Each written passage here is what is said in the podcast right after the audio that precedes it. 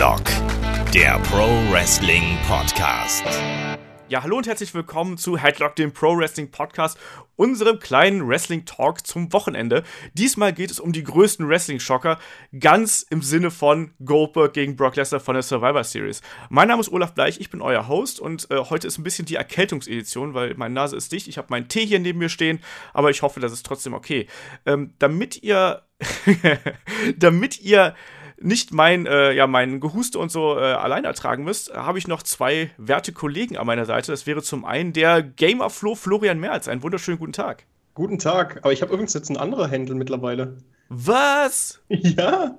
Was denn? florianmerz.de. Ah, hm. verrückt.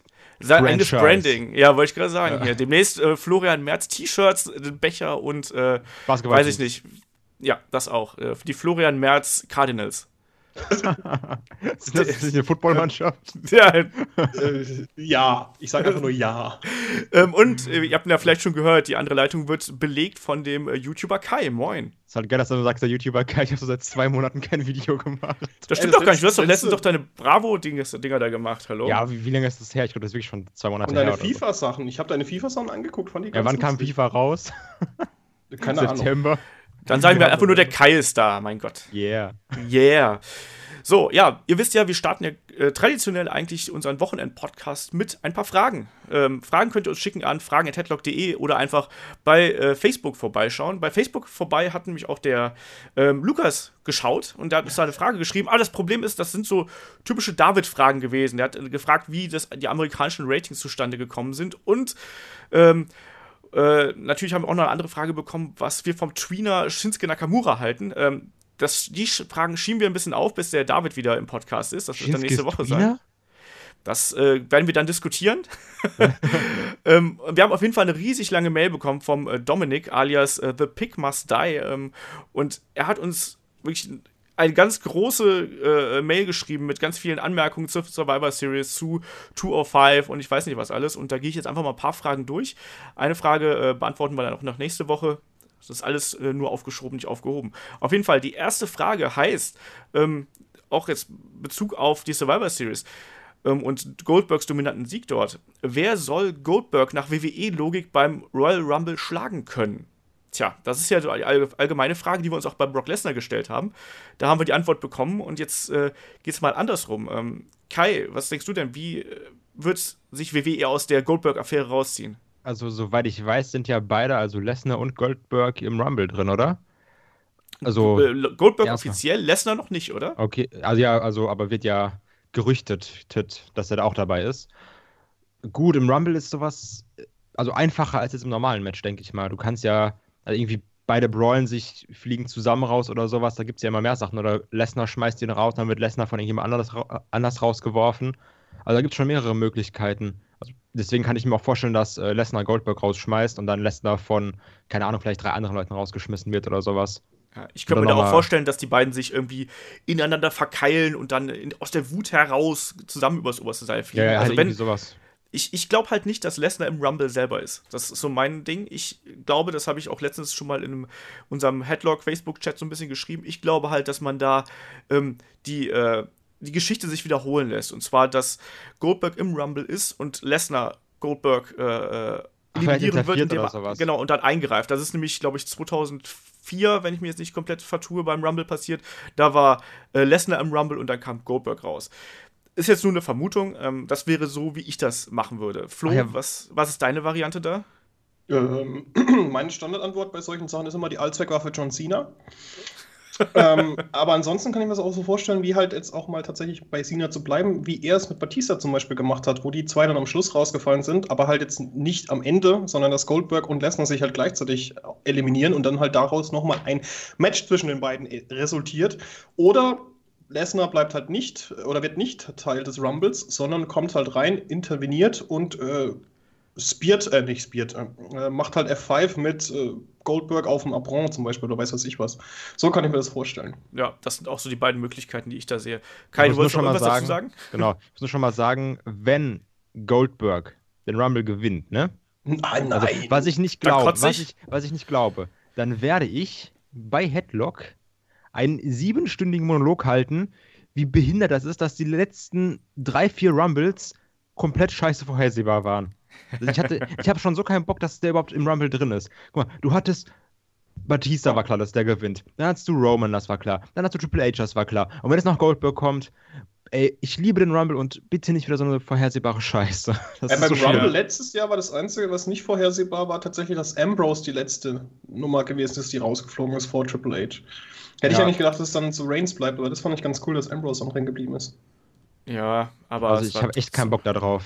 Ich fand die letzten Rumble ohnehin relativ schwach, aber wir werden auch ähm, im Zuge des Royal Rumble wieder eine große Berichterstattung machen, ähnlich wie es bei Survivor Series spricht, nochmal äh, Geschichte und äh, beste Matches und Enttäuschungen und all sowas. Da denke ich mal, können wir da nochmal groß drauf eingehen. Ist ja? Ja, ist, Entschuldigung, es ist ja tatsächlich mein absolutes Lieblings-Pay-Per-View. Oh ja. Das, das habe ich tatsächlich sogar schon geschaut, als ich noch kein Wrestling wirklich aktiv verfolgt habe. Ich liebe, das ist auch sowas, wenn ich das nicht, also wenn ich krank zu Hause im Bett liege, mache ich mir das Network an, schmeiße mir einen Royal Rumble rein und gucke mir einfach mal so diese Ding an. Und noch beschissener, das muss man einfach sagen, ich bin ja ein Fan von der WWE 2K17 oder beziehungsweise grundsätzlich der Spiele. Wenn ich wirklich was zu essen habe und ich habe keinen Bock, mir was anzugucken, mache ich ein Royal Rumble-Match mit 30 KI-Gegnern und hoffe, dass am Schluss irgendjemand gewinnt, den ich ausgewählt habe. Wieso ja. auch nicht? Ja, wie, habt, ihr, habt ihr von dem Gerücht gehört? Also, was heißt Gerücht, aber ich finde die Idee einfach mega geil, dass äh, bei Royal Rumble als Nummer 10 Ty Dillinger reinkommen würde. Ich würde das mega abfeiern. Ja. Weil ich liebe, ich liebe diesen Ten-Chant. Also ich, da, ich, ich, da habe ich mich geil. auch ein bisschen vertan. Der Dominik hatte auch äh, geschrieben, dass ich ja irgendwie geglaubt hätte, dass Ty Dillinger anscheinend nicht bei einer Mainstream-Crowd ankommen würde. Und äh, dieser Ten-Chant war ja auch bei The Survivor Series mega over. Also ich meine, da wurde ja am laufenden Band Ten gechantet. Aber da waren auch viele, die äh, bei NXT waren, ne? Also hast du ja gesehen ja, an der Crowd.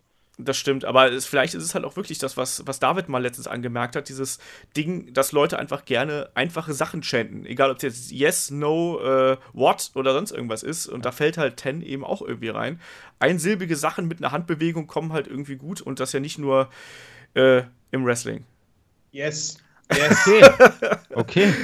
So, ähm, äh, kurze Überleitung zu NXT. Ähm, äh, Dominik fragt mich auch, wie das, wie wir zum äh, NXT-Stable Sanity stehen. Ähm, er findet die ziemlich bekloppt, obwohl er äh, Alexander Wolf, also Axel Tischer, äh, eigentlich ganz gern mag. Ähm, ja, findet ihr die, oder beziehungsweise habt ihr das, habt ihr das mitbekommen diese Woche? Die hatten jetzt ja äh, zum ersten Mal den ersten großen Auftritt, auch mit Eric Young, wo er dann auch ein bisschen reden durfte.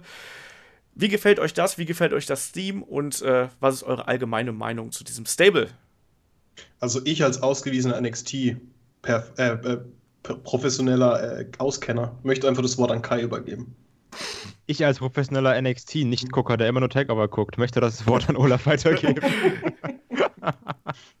Ja, wir hatten das ja schon mal irgendwie, das war ja eine super Fragenbeantwortung hier. Nein, wir hatten das ja schon mal so ein bisschen angeschnitten, als ähm, äh, Sanity da ja irgendwie debütiert ist. Ich finde die Konstellation von dem Stable eigentlich ganz interessant. Also du hast halt eben ähm, äh, Sawyer Fulton und ähm, Alexander Wolf als, als Tag-Team dabei ähm, Nikki Cross als, als äh, Dame, die in der Damen-Division mitmischen kann und Eric Young halt eben als Sprachrohr und auch zugleich als jemanden, der ähm, dann in den höheren Regionen, also sprich im Main-Event, äh, mitmischen könnte. Das gefällt mir erstmal ziemlich gut. Ich finde die Musik im Gegensatz zum äh, Dominik super geil.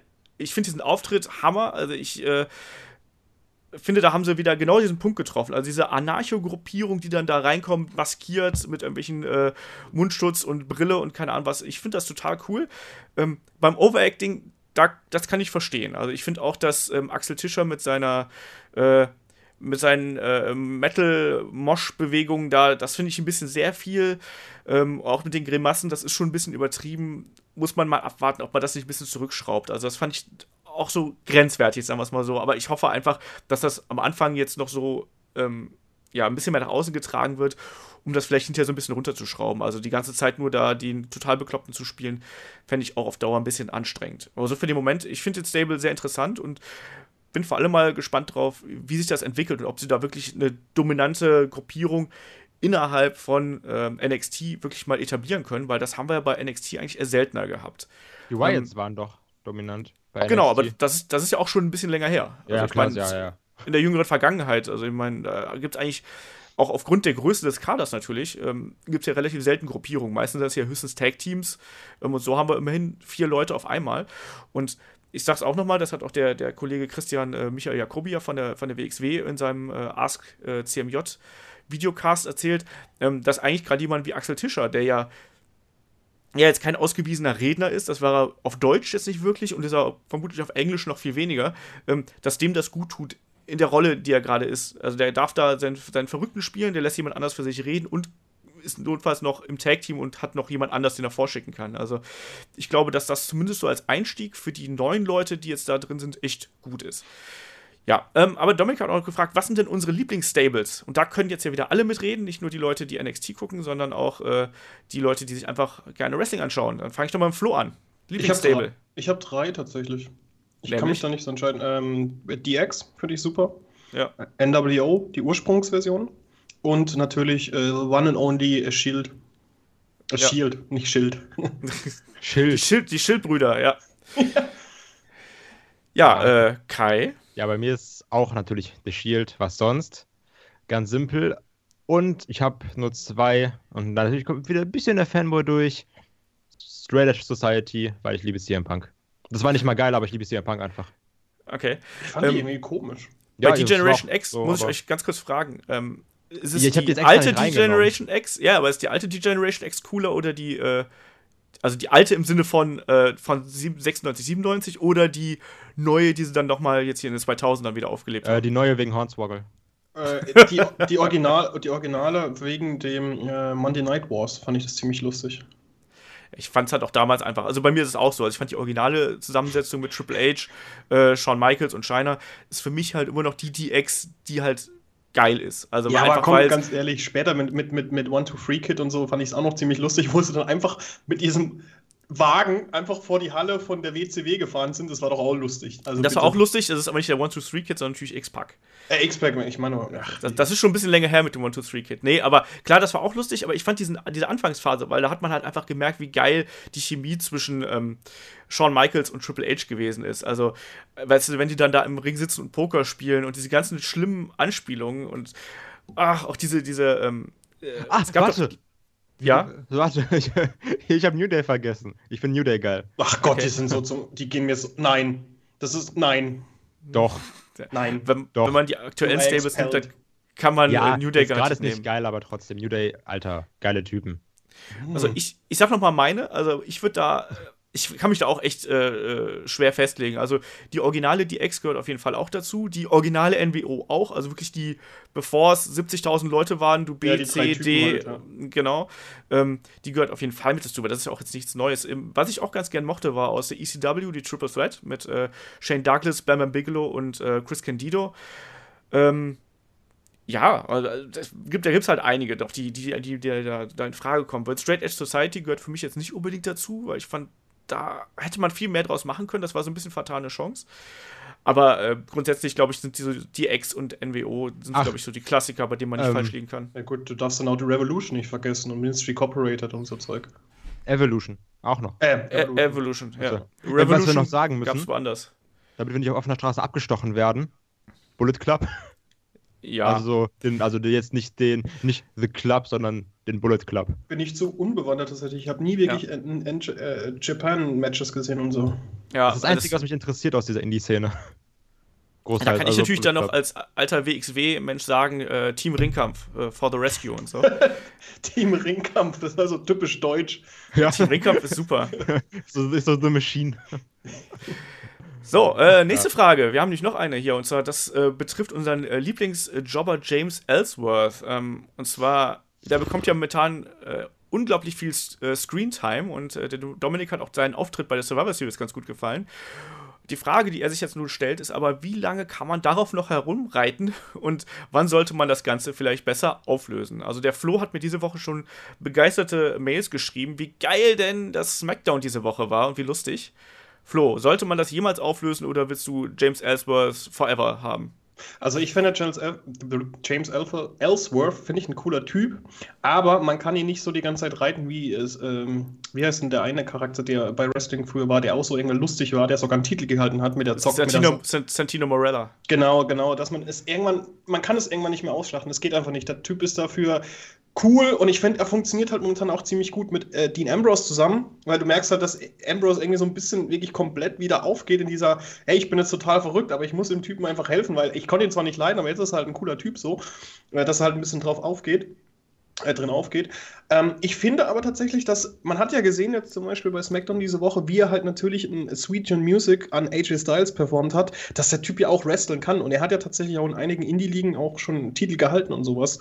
Ich finde tatsächlich, dass man ihn jetzt irgendwie noch so ein bisschen schwach darstellen kann, aber dass er halt immer mehr so ein bisschen aus sich rauskommt. Das war ja auch tatsächlich das Thema von dieser Smackdown-Sendung, dass er halt sagt, okay, er hätte eigentlich von Jane einen Vertrag bekommen, aber er hat gesagt, nee, ey, ganz ehrlich, Styles hat recht, der Typ hat mehr Talent als ich in meinem ganzen Körper, in seinem kleinen Finger und er will trotzdem jetzt für diesen Contract ein, ein Letters-Match gegen Styles machen. Klar, Ambrose interveniert, aber trotzdem, finde ich, zeigt das, dass der Typ halt auch wirklich auf eine Straße gebracht werden kann, wo er sagt, okay, er mag vielleicht kein, er kann Underkader, maximal Mitkader werden, aber ich finde, dass man ihn wirklich auch auf eine Richtung, in eine Richtung schicken kann, wo er halt auch unabhängig von seinem, oh, ja, ich bin so klein und schmächtig Gimmick irgendwie platzieren kann. Kai? James Ellsworth fing ganz geil an. So. Also, das war schon ganz witzig auch. Ähm, also, ich meine jetzt eher so die Smackdown-Sachen. Lassen wir jetzt was mit Braun Strowman weg. Das war schon ganz cool, dann auch ein bisschen hier geholfen. Und ja, der erste Sieg gegen AJ Styles, das war schon, äh, das war echt cool. Der zweite, ja, kann man machen. Und ähm, jetzt beim dritten können wir mal kurz loben, wie krass, also wie schwer muss das denn gewesen sein, dass AJ von dem Seil fällt und seinen Fuß da so in die Ja. Ringseile kriegt. Also das, wie, wie schwer muss das bitte gewesen sein, dass das klappt? Und es ist halt trotzdem so, dass dann einfach ein Typ, der jetzt klar, also kann sicherlich wresteln, sonst wäre er halt kein Wrestler, ne? Ähm, aber es ist halt trotzdem so, dass ein Typ, der jetzt nicht so sonderlich geil ist, drei Siege gegen AJ Styles hat. Und das finde ich eigentlich an sich nicht so cool. Klar, du kannst sagen, ja, der ist ja ein äh, Heel und dann ist das so ein bisschen, wie das dargestellt wird, weil Dean Ambrose ist ja auch immer dabei. Aber trotzdem finde ich, lässt das AJ Styles komplett scheiße dastehen. Und deswegen habe ich auch keinen Bock mehr, dass Ellsworth im Main Event ist. So, also, weil du weißt einfach, die Fehde, dann kommt vielleicht irgendwann Ellsworth und schließt sich dann AJ Styles an und denkst dir, ja, okay, aber ich will den einfach nicht im Main Event sehen. Also, war ganz lustig, aber jetzt reicht auch mal wieder. Ja, ist, da sind sich auch die Leute ein bisschen äh, ja, äh, uneinig drüber, ob AJ Styles unter dem Eingreifen von James Ellsworth wirklich leidet oder ob das halt wirklich der Fehde gut tut. Die einen sagen natürlich genau das, was du gerade gemeint hast, Kai.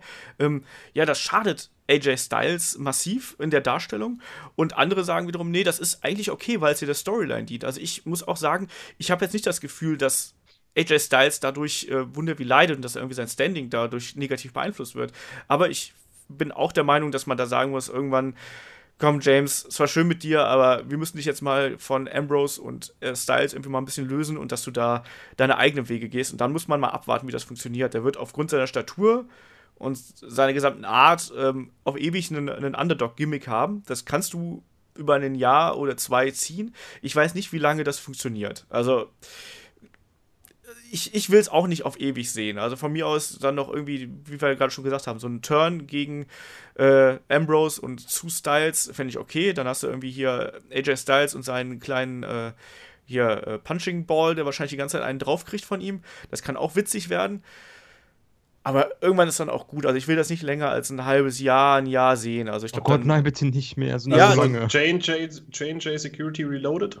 Ja, aber die waren halt viel, viel, viel, viel, viel, viel, viel, viel besser. Ja, und die haben auch viel, viel mehr Ausstrahlung. Also ich glaube halt, dass James Ellsworth ist echt so ein Phänomen des Internets halt auch. Das funktioniert Ja. halt ein bisschen, aber das wird auch genauso schnell wieder weg sein.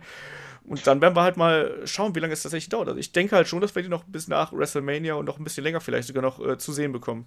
Also bitte komm ganz ehrlich, dann kannst du genauso Rhino und äh, Heath Slater genauso reinnehmen. Das ist ja auch so ein. Da hätte auch keiner gedacht, dass die so gut ankommen. Also, Aber Rhino und Heath Slater sind gute Wrestler und haben auch irgendwie, Ja. sehen auch aus wie Wrestler und die, Ja. haben auch, die haben auch einen Charakter. Gerade, ich finde gerade Heath Slater ist ein echt charismatischer Typ, der vernünftig Der kann auch mega kann. gut, wollte ich gerade sagen, der kann mega gut reden.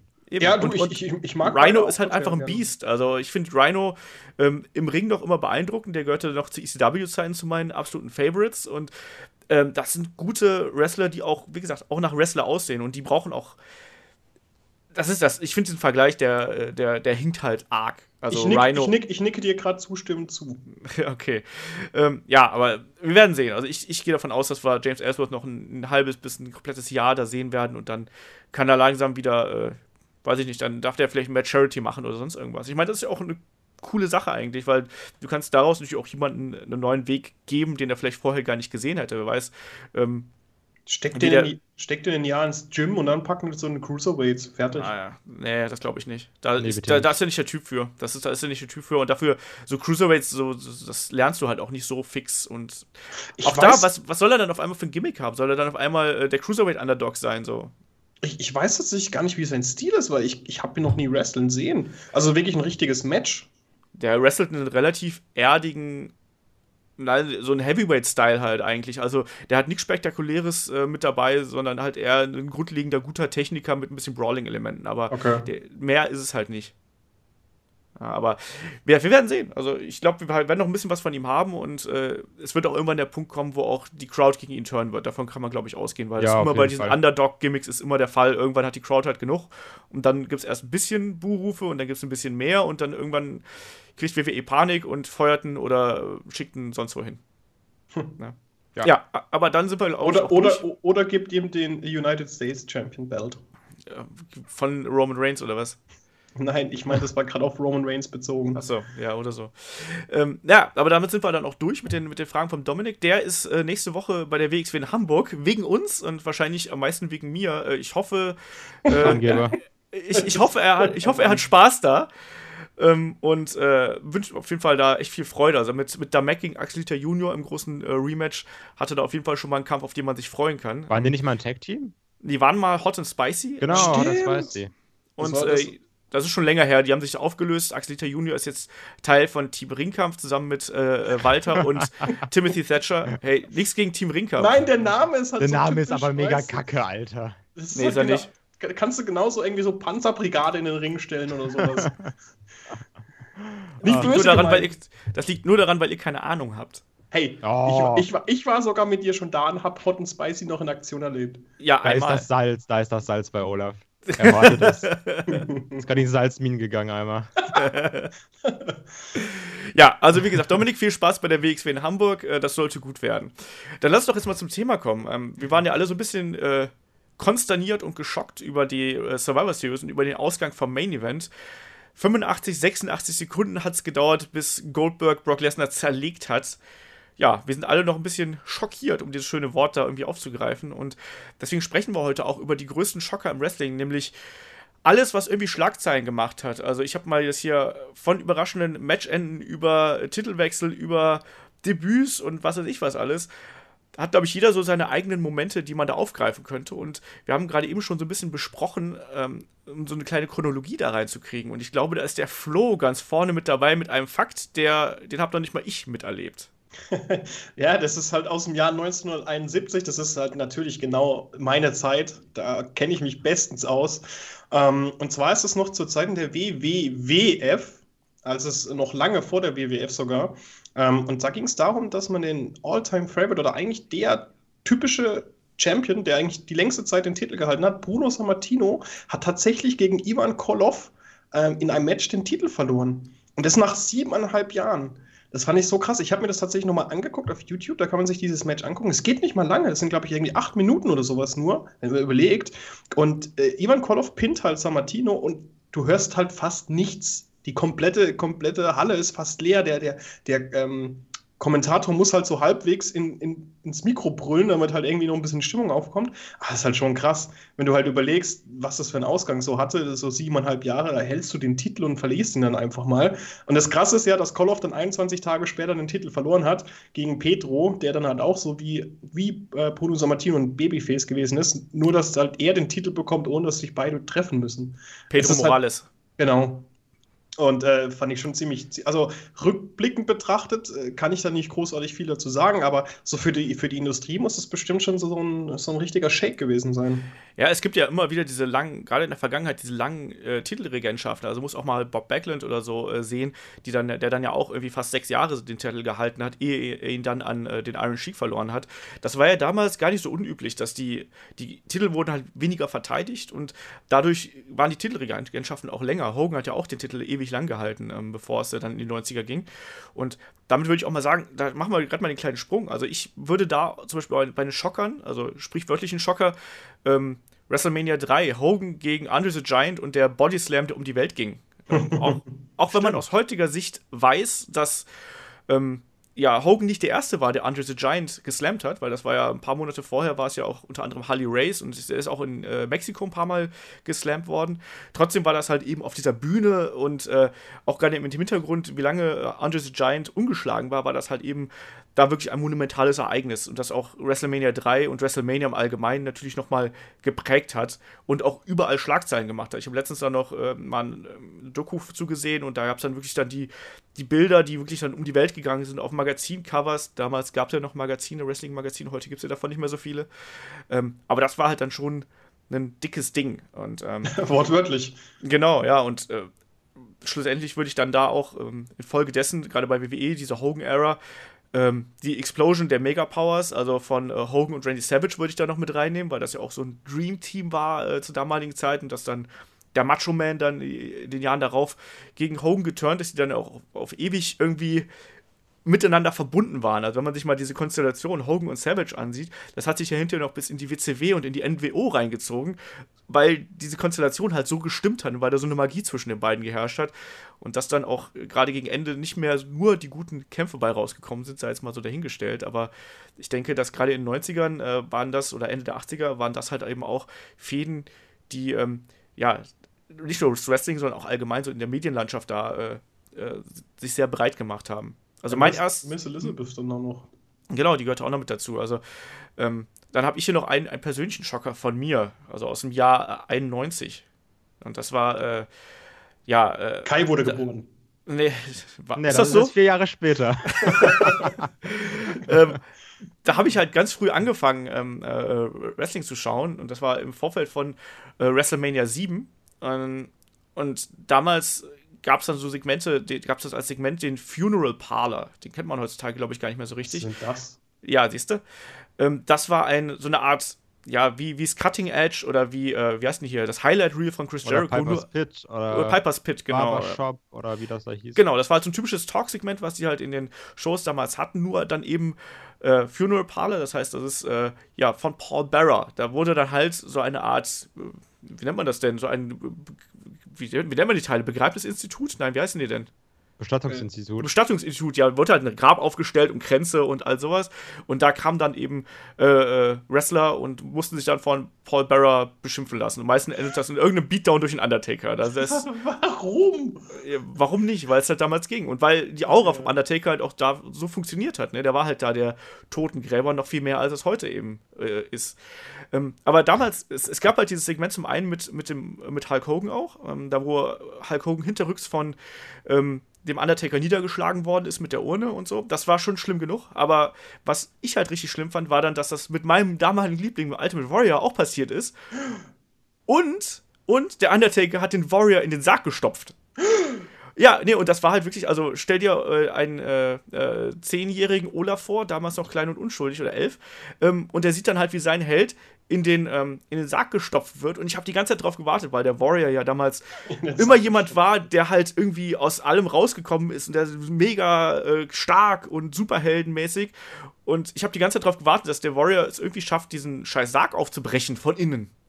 Und das ist aber nicht passiert, sondern da ist dann einfach mal WWE, ich meine, da nagel mich nicht drauf fest, aber ich meine, da ist WWE irgendwann in die Werbung gegangen und so drei Minuten später haben sie dann gezeigt, wie der Warrior mit äh, äh, Gewalt aus diesem äh, Sarg äh, rausgeholt werden musste und dann eben da lag wie eine Leiche. Und das, hat, äh, das war ein Bild, was äh, mich in meiner Kindheit schon sehr äh, schockiert hat, um es mal so auszudrücken. Ja, Hm. also der Ultimate Warrior äh, halbtot in einem Sarg, ne? das war äh, schon nicht so schön. Gerade wenn man dann an solche späteren Szenen denkt, ich habe gerade Papa Shango und den Ultimate Warrior im Kopf, wo Papa Shango den Warrior äh, verwunschen hat und so, das war auch ganz schrecklich. Ich Das war aber kein. Dieses- ich kenn auch diese Szene, wo er, glaube ich, gegen eine Schlange gekämpft hat. Der Warrior hat nie gegen eine Schlange gekämpft. Wer war das denn? Es gibt, es gibt eine. Es gibt eine Szene, ähm, wo, das wollte ich auch noch mit aufnehmen eigentlich in die Liste. Ähm, da gab's, es gab ja die Fehde zwischen dem Macho Man und ähm, Jake the Snake Roberts und da Ach, hat genau, er war das Macho Man, okay. Und der hat auch nicht gegen die Schlange gekämpft, sondern ähm, da hat äh, Jake Roberts den Macho Man attackiert, hat ihn danach in die Seile gefesselt und ähm, hat ihm dann eine Schlange an den Arm gesetzt und die Schlange hat sich dann in dem Arm äh, verbissen. Stimmt. Nein, was ich eigentlich meinte, war so ein Krass, Back- ist äh, das einfach. Ja, und die, und die konnte nicht weg, die ist nicht weggegangen. Die, Nee, die nee, haben die es nicht aber- rausbekommen. Genau, das ist halt auch äh, sehr kind, kinderfreundlich gewesen zur damaligen Zeit, ne? wenn da die Kinder in der ersten Reihe sitzen und sehen, wie dann so eine Schlange am Arm von Macho Man Randy Savage rumnagt. Ey, die, die Peter schart gerade schon mit den Hufen. Ja, also heutzutage kannst du sowas halt auch nicht mal bringen, aber andererseits, wenn du mal schaust, wie viele Tiere damals bei Wrestling-Veranstaltungen unterwegs waren, also egal ob jetzt irgendwie hier Matilda von den British Bulldogs oder ähm, der Vogel von Coco Beware oder sonst irgendwas, äh, Schlange von the Snake Roberts, heute würde sowas nicht mehr gehen, damals war das noch äh, gang und gäbe. Und ich kann mich ähm, noch an die Worte von Uli Fessler erinnern, ähm, die dann irgendwie äh, äh, geschrien hat, so nach dem Motto: Ja, ist doch egal, was mit dem Macho Man passiert. Stellt euch mal vor, wenn das Blut vom Macho Man auf diese arme Schlange trifft. Super, ähm, aber es war halt auch einfach ein Moment, wo man sich gefragt hat: so, muss Wrestling so weit gehen, dass da jemand von einer Schlange gebissen wird? Ich weiß nicht. Fragwürdig. Ich glaube nicht. Ja, Ach, so, aber be bevor ich jetzt hier die ganze Zeit Monologe halte, ähm, Flo, hast du noch was Schönes? Ja, ich bin aber tatsächlich erst im Jahr 1996 dann schon wieder dran. Also das sind Ja. dann wieder eine große Diskrepanz. Und zwar möchte ich einfach mal einen Namen in den Raum werfen.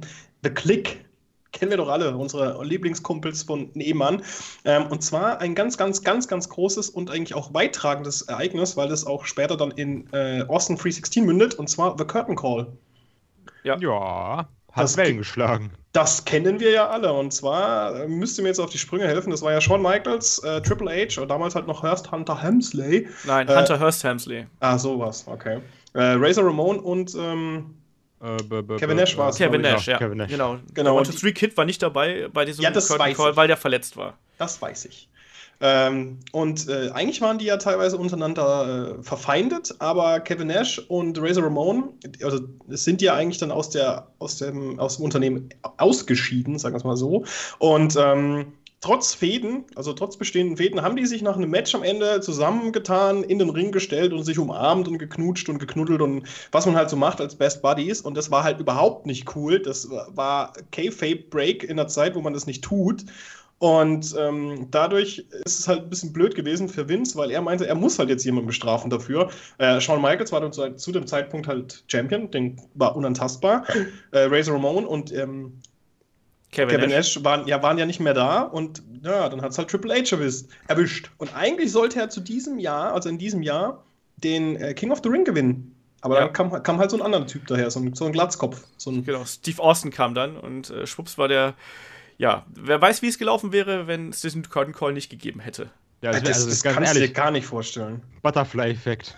Ja, das, ja. Ist, das ist ein richtig krasses Ding. Also, wenn es den nicht gegeben hätte, dann, dann gäbe es kein Austin 316, dann gäbe es die Fehde wahrscheinlich gegen McMahon nicht so, wie wir sie kennen. Also, das Ja. ist, wenn du das ändern würdest, das würde wahrscheinlich komplett alle Stellschrauben innerhalb der WWE verändern bis heute. Wer weiß, wie dann der Ratingkampf, gel Ra- Ratingkampf gelaufen wäre. ja. Dann Also, würden wir heute wahrscheinlich die WCW haben oder so. Das ist durchaus möglich, ja. Ich habe auch noch was aus dieser äh, Region. Äh, Ich habe nämlich ähm, quasi die Begründung der, äh, der originalen ECW. Ähm, ECW äh, erwuchs ja quasi aus dem Nährboden von Eastern Championship Wrestling. Ähm, und äh, zu der damaligen Zeit war es ja so, dass Paul Heyman da ja schon mit drin hing und so langsam seine, äh, seine Einflüsse halt äh, äh, geltend machen und er wollte halt aus diesem regionalen Eastern Championship Wrestling eine überregionale äh, Promotion machen und das führte dann dazu, dass ähm, als Shane Douglas den NWA-Titel, glaube ich, damals gegen äh, Too Cold Scorpio gewonnen hat, dass Shane Douglas diesen wirklich etablierten Titel in den Müll geworfen hat. Also nicht in den Müll, aber er hat ihn auf den Boden geworfen hat gesagt, ich nehme den nicht an, ähm, wir sind hier was anderes, wir scheißen auf alles, also er wirklich äh, das hat er wirklich so gesagt. Er hat irgendwie so gemeint, so, ja, hier, äh, das sind, das ist der Gürtel, der wird mit Ric Flair und Harley Race und wie sie nicht alle heißen, repräsentiert und die können mich alle mal und hat halt den Gürtel weggeworfen. Schon Und das- Das war nicht schon wieder, das war halt damals wirklich was Neues, sondern. war es der äh, erste? War das na, es der- war, ich der glaub, erste? weiß, weiß nicht, ob es der erste war, aber es war halt, ähm, in dem Moment war es halt ein Skandal, weil eben die NWA ähm, ähm, damals so präsent noch war und so stark und da so eine Tradition hinterhing. ne? Das war halt auch Mitte der 90er, das musst du dir halt vorstellen. Da, Okay. da steckte eine äh, jahrzehntelange Tradition hinter und da kommt halt Shane Douglas und Paul Heyman und Co. kommen dann an und sagen, hier, die können uns alle mal und wir schmeißen das Ding einfach jetzt auf den Boden und vorbei ist. Ja, und damit, damit wurde dann diese ähm, Gruppe von Rebellen eigentlich aus der, aus der Taufe gehoben, ähm, die wir dann hinterher als ECW kennengelernt haben. Und auch da, wenn es das nicht gegeben hätte, glaube ich auch nicht, dass ähm, das alles so, ähm, ja, dass auch die Attitude Era wäre komplett anders gewesen. Ne? Also das war, wir erinnern uns an King of the Ring 95, wenn ich mich jetzt nicht täusche, ähm, wo wirklich laute äh, ECW, ECW-Rufe äh, es gegeben hat. Auch da, wenn, wenn die ECW nicht gewesen wäre, die ECW war so viel, äh, so oft ähm, Vorbild für viele Gimmicks, die dann bei WWE oder auch bei WCW umgesetzt worden sind. Ne, wenn es damals nicht Paul Heyman und äh, die ganzen Leute dahinter gegeben hätte, weiß man auch nicht, wie die Attitude Era ausgesehen hätte. Ob wir dann Austin als äh, biertrinkenden Redneck gesehen hätten, so in Anlehnung an den Sandman, weiß man nicht. Hm. Ne? Also, ich habe noch, äh, wo wir gerade bei, äh, bei 96 sind, 95, 96, muss man natürlich nehmen äh, den Bash at the Beach. Ja. Da ist natürlich gar nichts dran vorbei. Ähm, das folgte dann auf den Curtain Call. Sprich, die, äh, die Gründung der NWO und davor oder zeitgleich eigentlich der äh, Hulk Hogan's Heel Turn was ja wirklich damals eine Sensation war und äh, vor allem, weil Hogan über so viele Jahre ähm, Babyface war und Top Babyface und eigentlich immer nur der ähm, Eat Your Vitamins, Say Your Prayers and äh, was war das andere? Go to, go to the Gym, ich weiß es nicht mehr. Ähm, der Held war. Alphabet. Ja, auch das. und äh, achtet drauf, wer, wer euch beim Sex filmt. das war, oh Gott. Ne? Nein, aber, aber das war halt wirklich damals, das war halt damals ein Paukenschlag, ne? Einfach als die NWO gegründet worden ist, das war auf einen Schlag, ähm, hat es der WCW geschafft, die Realität mit in die Storylines reinzubinden, hat dann mit diesem Heel-Turn einen wirklich larger-than-life-Charakter wieder zurückgebracht und zu neuem Leben erweckt. Absolut. Hogan war damals ja komplett durch eigentlich. Also man erinnert sich noch an seine legendären Fäden davor bei der WCW gegen den äh, Dungeon of Doom oder sonst irgendwas. Also gegen die ganzen Comicfiguren. Ich möchte an dieser Stelle übrigens den wundervollen NWO-Podcast, den wir ja auch schon gemacht haben, an euch allen Zuhörern ans Herz legen. der, der war auf jeden Fall sehr lustig. Also den kann man sich auch äh, sehr, sehr gut zwischendurch anhören. Äh, da gibt es dann auch nochmal die ganzen Infos da in geballter Form. Aber trotzdem, also der, der Heel-Turn von Hogan und die Gründung der NWO, ich glaube, nichts hat in den, ähm, in den 90ern mal abgesehen von einem Event, den wir gleich noch ansprechen werden, ähm, die Wrestling-Landschaft so sehr geprägt wie das, weil ohne NWO kein Monday Night War, ohne Heel-Turn von Hogan kein Monday Night War. Das hat ähm, die Wrestling-Landschaft auf jeden Fall verändert. Und Absolut. was meine ich mit dem, mit dem nächsten großen Event? Na? Kai? Roadblock 2015. Nein. Nein, was ist denn der nächste logische äh, äh Schritt nach der NWO-Gründung? Ich glaube, das ist ja das, das häufigst, am häufigst besprochene Event überhaupt, wenn es um solche Themen geht. Wahrscheinlich. Ja. Aber dann sprich's aus. Ja, der Montreal Screwjob. Genau das. Das war ja das auch wieder Das Schlimmste, so was äh, äh, jemals passiert ist in Kanada. Echt? Warte. Oh, ich habe ich hab hier noch Chris Benoit auf meiner Liste stehen. Ich bin mir nicht in sicher. In Kanada! hm. Ja, äh, Montreal Screwjob war. Äh, was denn? War auf jeden Fall, war auf jeden Fall halt auch ein Moment, wo, wo Realität und äh, Wrestling halt äh, sehr derbe zusammengeclasht sind. Ne? Wir wissen alle, ähm, Bret Hart wollte seinen Champion-Titel nicht in, bei der Survivor Series äh, nicht abgeben, ähm, weil es halt eben äh, in Kanada stattgefunden hat, in Montreal.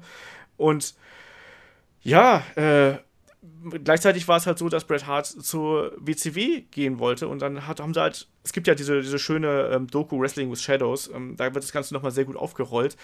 Ähm, und das ist eigentlich sehr interessant, was man da halt so für Diskussionen mitbekommt, wo es darum geht, komm, wir lassen den Titel am nächsten Tag wechseln und man war sich da halt uneinig und Vince McMahon hat dann den, äh, ja, die Reißleine gezogen eigentlich und hat dann den, ey. ja, und hat dann den Titel wechseln lassen, aber eben auf eine Art und Weise, wie man es eben so im Fernsehen noch nie live miterlebt hat und wo man einfach nur mit offenem Mund da vorm Fernseher saß.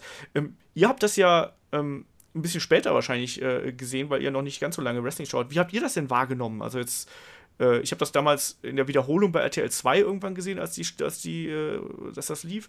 Ähm, habt ihr es damals verstanden? War euch das klar? Wusstet ihr davon oder wie war das? Kai? Ach ja, richtig peinliche Geschichte. Ich dachte, also, das ist so, ich habe immer vom Screwjob gehört, aber ich oh wusste Gott. nie, dass das kein Work war. Also so bis zu halt einem gewissen Punkt, ne? Ich, also ich habe, ich dachte immer, ich habe das Ding nie verstanden. Ich dachte immer, das wäre halt eine Storyline gewesen, bis ich dann irgendwann mal mitbekommen habe, was dahinter gesteckt hat. Und dann dachte ich so, ach so, das war also gar nicht geplant. So, das war, ich verstehe. also, da habe ich, einen wunden Punkt getroffen, was? Deswegen, also ganz ehrlich, da dachte ich nämlich immer, also jetzt nicht, also ich wusste das jetzt schon, aber jetzt so vor vier, fünf Jahren, also wusste ich das halt nicht. Da dachte ich nämlich immer, Screwjob, ja gut, das war doch diese eine Storyline. Weil alle haben irgendwie davon geredet, dass es so krass war. Und ich dachte immer so, wieso? Das war doch irgendwie nur eine normale Storyline. Bis ich dann mal irgendwann mitbekommen habe, ach, das war alles so hier Hinterrücks und äh, Caesar Brutus. Da habe ich mich ein bisschen dumm gefühlt. Ja, war auf jeden Fall krass, wie gut einfach Bret Hart gezielt spucken kann. Ja, total. Und wie gut Und- er Luftzeichen machen kann. Ja, und wie gut er Vince McMahon danach in der Umkleide verhauen konnte, das hat man dann ja auch gesehen.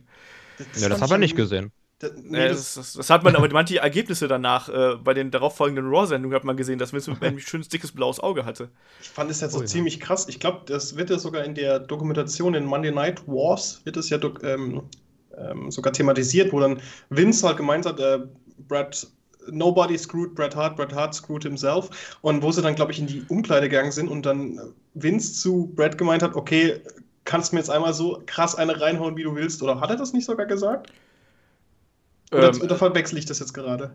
also diese Brad Screwed Brad Geschichte war ja dann infolge dessen, das war nach dem Screw, äh, Screwjob. Genau, genau. Ich Ah. meine, ich glaube, die sind noch dann in der Umkleide gewesen und, und Vince hat dann zu ihm gemeint, hey komm, jetzt hau mir einfach einen in die Fresse oder sowas. Zweifel ich, weil nicht ich glaube, der hätte den einfach umgebracht. Zu dem Ze- Also nach dem Screwjob. Ich, Ich ja, glaube nicht, dass er dann noch normal hingegangen wäre und gesagt Ich weiß, hat, auf, ja, ja. ich weiß auf jeden Fall, dass Vince das mal zu jemandem gesagt hat und ich bin mir nicht sicher, ob das jetzt bei ihm war. war, glaube ich, Hornswoggle. das ist immer Hornswoggle im Zweifelsfall. Das ist ja wie beim Anonymous Raw General Manager. Ja. Das Lustige ist halt, das Lustige ist halt, dass es eigentlich so das zweite Ereignis innerhalb kürzester Zeit ist, nach dem äh, Curtain Call, bei dem halt Kayfabe ja komplett gebrochen worden ist, ne, wo auf einmal äh, echte Geschichten in den Vordergrund gerückt sind und ähm, wo, wo aber dann auch gleichzeitig danach ähm, der Vince McMahon-Charakter geboren worden ist. Ne, dieser Evil Boss, der dann ja äh, gerade gegen Austin gefädet ist. Auch da wieder, ne, Butterfly-Effekt und so. Was wäre wohl passiert, wenn es den Montreal Screwjob nicht gegeben hätte? Ne? Was, Mhm. wäre, was wäre passiert, wenn äh, Vince McMahon gesagt hätte, komm, wir machen das so, wie es Bret Hart will, am nächsten Tag, ähm, also bei Survivor Series gibt es irgendwie so ein Smonge-Ende, wo es dann äh, gar keinen Sieger gibt und am nächsten Tag bei Raw lassen wir den Titel wechseln. Shawn Michaels ist Champion, Bret Hart geht zur WCW, alle sind glücklich und da muss man sich echt mal fragen, wie das gelaufen wäre. Ich meine, Bret Harts Karriere ist ja danach auch den Bach runtergegangen, muss man ja mal so ganz klar so sagen. Ne? Und auch nicht nur seine Wrestling-Karriere, auch so privat und gesundheitliche Geschichten, da ist ja auch alles scheiße gelaufen. Da muss man sich wirklich fragen, was wäre passiert, wenn? Ne? Und wenn Aber wisst ihr, was ich krass finde? Dass Nein. man jetzt so die ganzen letzten drei Sachen, die man genannt hat, die unglaublich für die Industrie waren, dass es alles so aus, aus Not oder so aus random passiert ist. Dieser, hier, äh, The Curtain Call, das war ja auch, das war ja nichts geplantes. Nee, das Und war was ja dann im Endeffekt daraus Hausshow. geworden ist. Und dann irgendwie jetzt Bret Hart. So, das war ja auch so ähm, eine Kurzschlussreaktion, also irgendwie ganz kurzfristig geplant. So, was machen wir jetzt? Und was dann auch daraus geworden ist. Also die besten Sachen sind daraus passiert, dass einfach reagiert wurde auf die Gegebenheiten. Und jetzt nicht Ja. irgendwie Monate, Jahre vorausgeplant. Finde ich eigentlich ziemlich geil. Ja, wie gesagt, das ist halt immer die, äh, die Geschichte, ne? Also, und auch immer dieser Realismus, der halt dann immer daraus, äh, ja, der, der, aus dem das halt erwächst. Also das, das finde ich halt auch immer so interessant, ne? Das macht ja heute Wrestling immer noch dann am spannendsten, wenn halt irgendwas passiert, ähm, was man zum einen nicht vorhersehen konnte und zum anderen, was sich aber auch noch irgendwie echt anfühlt. Also Generell diese Momente, wenn du nicht weißt, war das Genau. jetzt geplant oder nicht? Es ist so Ja, krass. genau das. das. ist so krass, wenn ich jetzt zum Beispiel einfach mal die Liste durchgehe, was in den 90ern alles passiert ist. Das ist unfassbar. Das ist äh, nicht vergleichbar mit allem, was dann von 2000 aufwärts bis äh, 16 passiert ist. In den 90ern ist echt High Life gewesen. Ja, das muss man einfach so sagen. Das liegt natürlich auch an dieser Konkurrenzsituation, die wir dann damals mit äh, WCW und WWE hatten, weil da musste man eben einfach Dinge bringen, die die Leute von dem Fernseher holen. Also da muss man halt irgendwie dann, äh, wie sagt man so schön, Cutting Edge sein. Also da muss man halt dann irgendwas Skandalöses bringen, eigentlich, damit die Leute wieder bei dir einschalten. Ne? Und ähm, gut, der Montreal Screwjob war nicht geplant so in der Form, aber im Jeder hat Endeffekt davon gesprochen, ja. jeder hat davon gesprochen und im Endeffekt hat WWE damit ja auch noch äh, Geld hinterher gemacht. Ne? Also der Einzige, der, jetzt, also mal ohne Scheiß, der halt wirklich drunter gelitten hat, in jeder Beziehung war Bret Hart. Absolut. Ne? Also der hat ja auch gesagt, dass ihn das noch Jahre äh, drauf verfolgt hat, auch dass er keinen Abschluss mit WWE gefunden hat und dass das alles nicht so funktioniert hat. Und wie gesagt, seine Krankheitsgeschichte und dann auch die Sache mit Owen, da kommen wir ja gleich auch noch zu. Ne? Eieiei. Äh, das ist halt echt, also der Einzige, der halt der wirklich da richtig am Arsch deswegen war, war Bret Hart. Muss man halt so ganz klar so sehen. Und ich glaube, damit können wir dann auch schon. Das war Montreal Screwjob war 97. Ich habe 98 noch was. was ja, apropos am Arsch, ne? ja, äh, wer, wer will den fliegenden Foley? Ja, hier, komm, gönnt euch. ja, Flo, willst du? King of the Ring 98? Tatsächlich ist das, das ähm, ja, ich muss, das ist für mich etwas ganz, ganz, ganz, ganz Wichtiges in meiner Wrestling-Informationskarriere, sage ich jetzt mal. Ich habe ja schon mal erzählt, dass der Kuro mir mal gezeigt hat, äh, mir mal dieses Video gezeigt hat. Und das ist tatsächlich das erste Video, richtige Video, was ich mir angeguckt habe und was mich so ein bisschen zum Wrestling gebracht hat. In, die, in dem Fall Props an Kuro nochmal, aber das ist halt so ein einprägsames Match gewesen. Also im Endeffekt war es kein gutes Match muss man einfach sagen, das war halt relativ langsam und aber es ging halt darum, dass es ein Hell in Cell Match war zwischen Undertaker und Mankind und das hat sich relativ schnell von dem Ring auf das Dach des oder halt auf das, auf das Dach der Zelle ähm, verlagert und irgendwann hat dann halt Undertaker Mankind geschnappt und halt von wie groß ist wie hoch ist dieser äh, dieses Cell? Fünf Meter, sechs Meter, irgendwie sowas? Ja, auf jeden Fall von sechs, fünf Metern da oben runter einfach auf ein Kommentatorenpult geschmissen und äh, das kannst du nicht, das ist die einzige Person, wo ich sage, die kommt da noch so einigermaßen ran, ist Shane O'Mac, weil der selber sich runterschmeißt.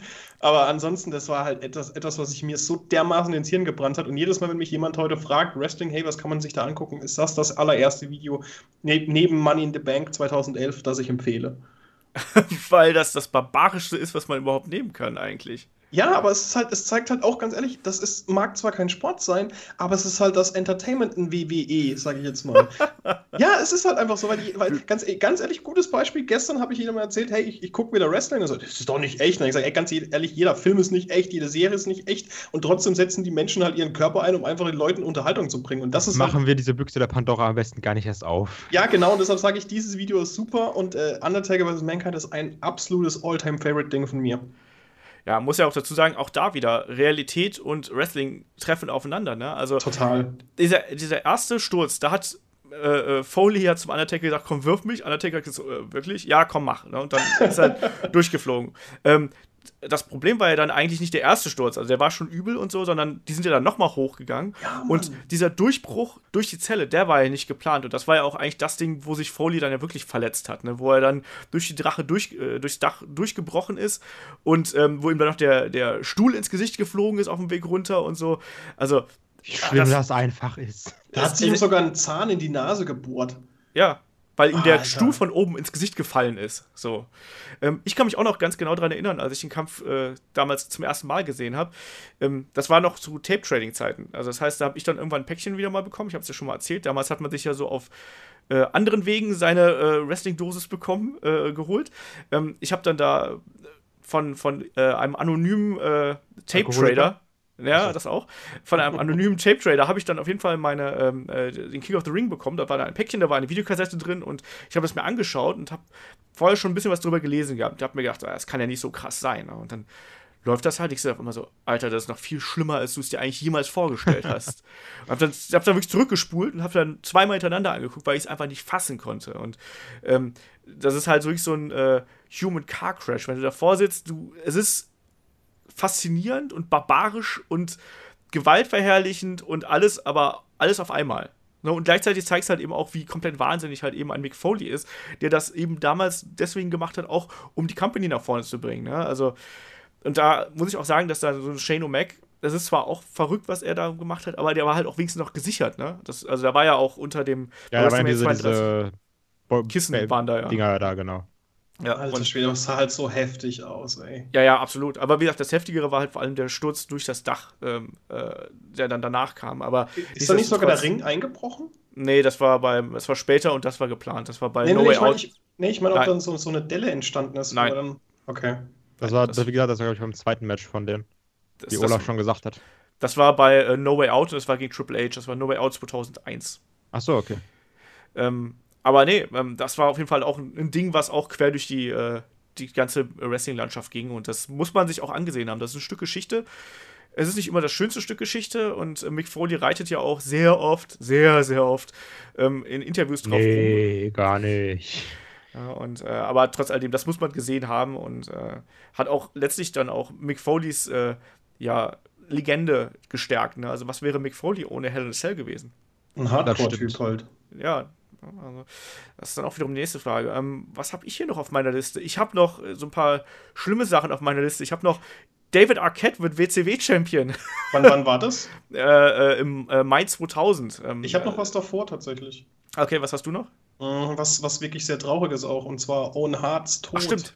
Ja, den habe ich äh, schlecht einsortiert bei mir. Ich habe Ah. äh, die Reihenfolge vertauscht. Ja, Owen Harts Tod. Ähm, Sehr, sehr traurig. 1999, Mhm. Over the Edge, das war äh, der Punkt auch da, wo Wrestling noch viel echter geworden ist und eigentlich auch der Punkt, wo Wrestling einen enormen Schaden genommen hat natürlich und ähm, äh, es war eine ganz furchtbare Situation. Also auch da wieder die Frage, ähm, wie habt ihr das im Nachhinein mitbekommen? Ähm, da frage ich auch wieder bei Kai an, weil der Flo hat es gerade angesprochen, dann ich bin Kai. Ja, gut, bei mir war es ja, also als ich das mitbekommen habe, wusste ich das ja alles schon. Weil gut, wann ist er gestorben? 99 war das? Ja. Ja gut, da war ich vier Jahre alt, ne? also von daher habe ich das jetzt nicht so aktiv mitbekommen. Ähm, deswegen halt nur immer im Nachhinein und da wusstest du ja schon, wie unglaublich krass das ist und hast dann irgendwie Videos gesehen und dann irgendwie das, das Commentary, wo halt keiner wusste, was ist da jetzt gerade wirklich passiert und alle irgendwie einfach nur ratlos waren und komplett geschockt. Also du hast richtig gemerkt, wie einfach alles stillstand in der Arena. So, die Zuschauer, die Wrestler, die Kommentatoren, da war einfach nichts mehr. Also das, du hast schon gemerkt, an dem Tag hat sich irgendwas verändert im Business. Mhm. Und zwar nicht zum Besseren. ja. Später wird es noch viel schlimmer. Ja, es gibt halt viele schlimme Ereignisse und die müssen wir auch leider hier auch mit aufnehmen, weil ähm, auch äh, Wrestling-Tode und andere Geschichten gehören natürlich dann auch mit dazu. Owen Harts Tod war halt echt so ein bisschen auch, ähm, da hat Wrestling auch so endgültig so die Unschuld verloren, ne? weil das war einfach so ein Ereignis. Owen Hart war halt, äh, unglaublich beliebt und populär, sowohl bei Wrestlern als auch bei Fans, war er, äh, ja, auch nach dieser Geschichte mit dem Montreal Screwjob, ähm, der, der, der letzte verbliebene Hart ähm, bei WWE, aber trotzdem wurde er halt von allen geliebt. Ne? Und dann war es halt eben wirklich ein tragischer Unfall, ne? Mit diesem, er sollte ja da von der Hallendecke runtergelassen werden und dann gab es ja eine Fehlfunktion an dieser, ähm, an dieser Geschirrgeschichte, also an dieser Seilwinde, wo er da dran hing. Und da ist er dann einfach mal gepflegt äh, aus zig Metern Höhe in den Ring gefallen ne? und auf dem Ringpfosten gelandet und so. Alter, das, ist, das kannst du dir gar nicht vorstellen. Das muss so weh getan haben. Ich glaube, da hast du gar nicht mehr viel gemerkt. Wollte ich wenn gerade sagen, ich glaube, dann ist schnell Ende. Hm. Also er wurde ja dann auch, die haben ja noch versucht, ihn wiederzubeleben, da wurde ja die Show angehalten. Ich habe, glaube ich, bis letztes Jahr mich geweigert, diesen Event zu sehen. Den gibt's im, äh, im Network. Ähm, ich habe das, irgendwie habe ich das nie über die, übers Herz gebracht, mir diesen Event anzuschauen, weil das ist äh, einfach kein schönes ähm, Ereignis. Und ich habe mir das letztes Mal angeschaut und das ist genauso, wie es Kai gerade beschrieben hat. Also da steht halt einfach, ähm, die Zeit steht halt da still. Und ähm, du merkst halt auch bei, bei den Zuschauern eine komplette Ratlosigkeit und die sind eingefroren in ihren Emotionen, weil sie einfach gar nicht genau wissen, was sie jetzt gerade tun sollen. Die Wrestler ziehen halt noch dann ihre, ihre, ihre Matches durch irgendwie und das auch okay, aber du merkst halt, das ist irgendwie nur so, die gehen halt alle durch die Bewegungen durch und wollen eigentlich, die wollen eigentlich alle nur für sich sein und die wollen eigentlich alle wissen, was da gerade passiert ist. Und das ist ja dann erst, äh, ist ja dann noch während der Live-Übertragung ist das ja aufgeklärt worden. Und da hat man ja auch Jim Ross ähm, im Ohr, der dann sagt: so, ja, ich habe leider gerade die traurige Bürde, Ihnen mitteilen zu müssen, dass Owen Hart soeben verstorben ist. Äh, das muss man sich halt mal wegstecken. Und äh, das finde ich ist auch der Punkt, wo man den Tod von Wrestlern viel ja viel stärker wahrgenommen hat, als man das davor getan hat. Also klar, so der Tod von British Bulldog zum Beispiel war eine Geschichte, wo, äh, wo ich mir dann schon gesagt habe, so, ah, das ist schon ziemlich furchtbar. Aber Owen Hart war halt dann nochmal eine ganz andere Sache. Und äh, das war auch dann der Moment, wo man sich fragen musste, wie weit muss Wrestling gehen? Müssen wir solche Stunts haben? Ähm, und deswegen, das habe ich auch bei, bei Shane äh, O'Mac jetzt bei WrestleMania gesagt, so, ich muss nicht sehen, wie da jemand aus, die, die heutige Zelle ist ja noch höher als damals.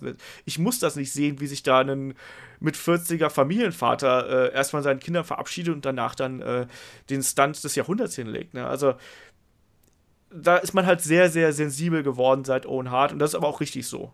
Ich muss tatsächlich sagen, der erste to also den ersten Tod von einem Wrestler, den ich mitbekommen habe, obwohl ich mich nicht für Wrestling interessiert habe, war äh, Randy Savage, der einen Autounfall hatte mit einem Herzproblem, glaube ich. Das, das kam auch deutlich später noch. Also, Ja, ja, ich meine, aber das, aber das hab, das erste Mal, dass ich halt sowas mitbekommen habe, wo ich dann gesagt habe, okay, den kennst du vielleicht, im Macho-Man schon mal was gehört und so.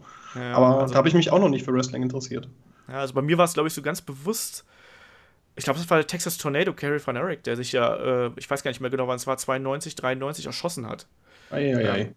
Ähm, das war auch so eine, so eine Geschichte, weil der war damals äh, 91 rum, äh, mhm. war er ja Intercontinental Champion, aber wie man dann ja im Nachhinein äh, weiß, war auch jemand, der ja äh, Drogenprobleme gehabt hat und unter Depressionen gelitten hat und der hat sich dann irgendwann erschossen. Und generell sind halt Tode von Wrestlern, vielleicht machen wir das gerade so ein bisschen im Block, auch wenn es irgendwie. Ich wollte gerade sagen, wenn wir jetzt eh schon mal auf dem Höhepunkt der Stimmung sind, lass ja, doch mal ja, direkt eben, noch die äh, anderen, äh, also bei, bei mir jetzt natürlich, die ich aufgeschrieben habe, die anderen beiden äh, auch noch erwähnen. Ja, Genau. komm, dann mach, mach mach's weg, weil sonst enden Ja. wir ja auf einer Note, die ist nicht cool. Eben. Also, wen ich Genau. jetzt nämlich noch habe, ist natürlich äh, Eddie Guerrero, was einfach unglaublich war. Ich habe hab mir ähm, halt jetzt auch zu, zu Vorbereitungszwecken nochmal kurz in die, ähm, in diese, ja, hier, wie nennt ja, Farewell-Show, nein, ihr wisst was, ich- diese Ja, ja, diese doch, Memory Farewell Show schon- Ja, ja, genau, von Gedenkshow. äh, ja. Eddie geguckt. Ey, und das ist halt an sich schon krass, wie die alle stehen. Und also so, das ist irgendwie diese gedrückte Stimmung, aber wenn du dann noch dieses, da, da sind ja immer diese äh, Einzelinterviews, wo jeder so ein paar Sätze sagt. Und wenn dann einfach da Chris Benoit dann redet und es ist einfach Ah. so heftig, ne? Also, Ja, das ist echt, echt so ein krasses Gefühl, wo sich Ja. dann später in die Brust reinzieht. das ja, also es ist schon, ja, ne? Schon krass. Ja, kannst du ja, ja gleich den Namen weiterführen, Chris Ja, Benoit, genau. gell?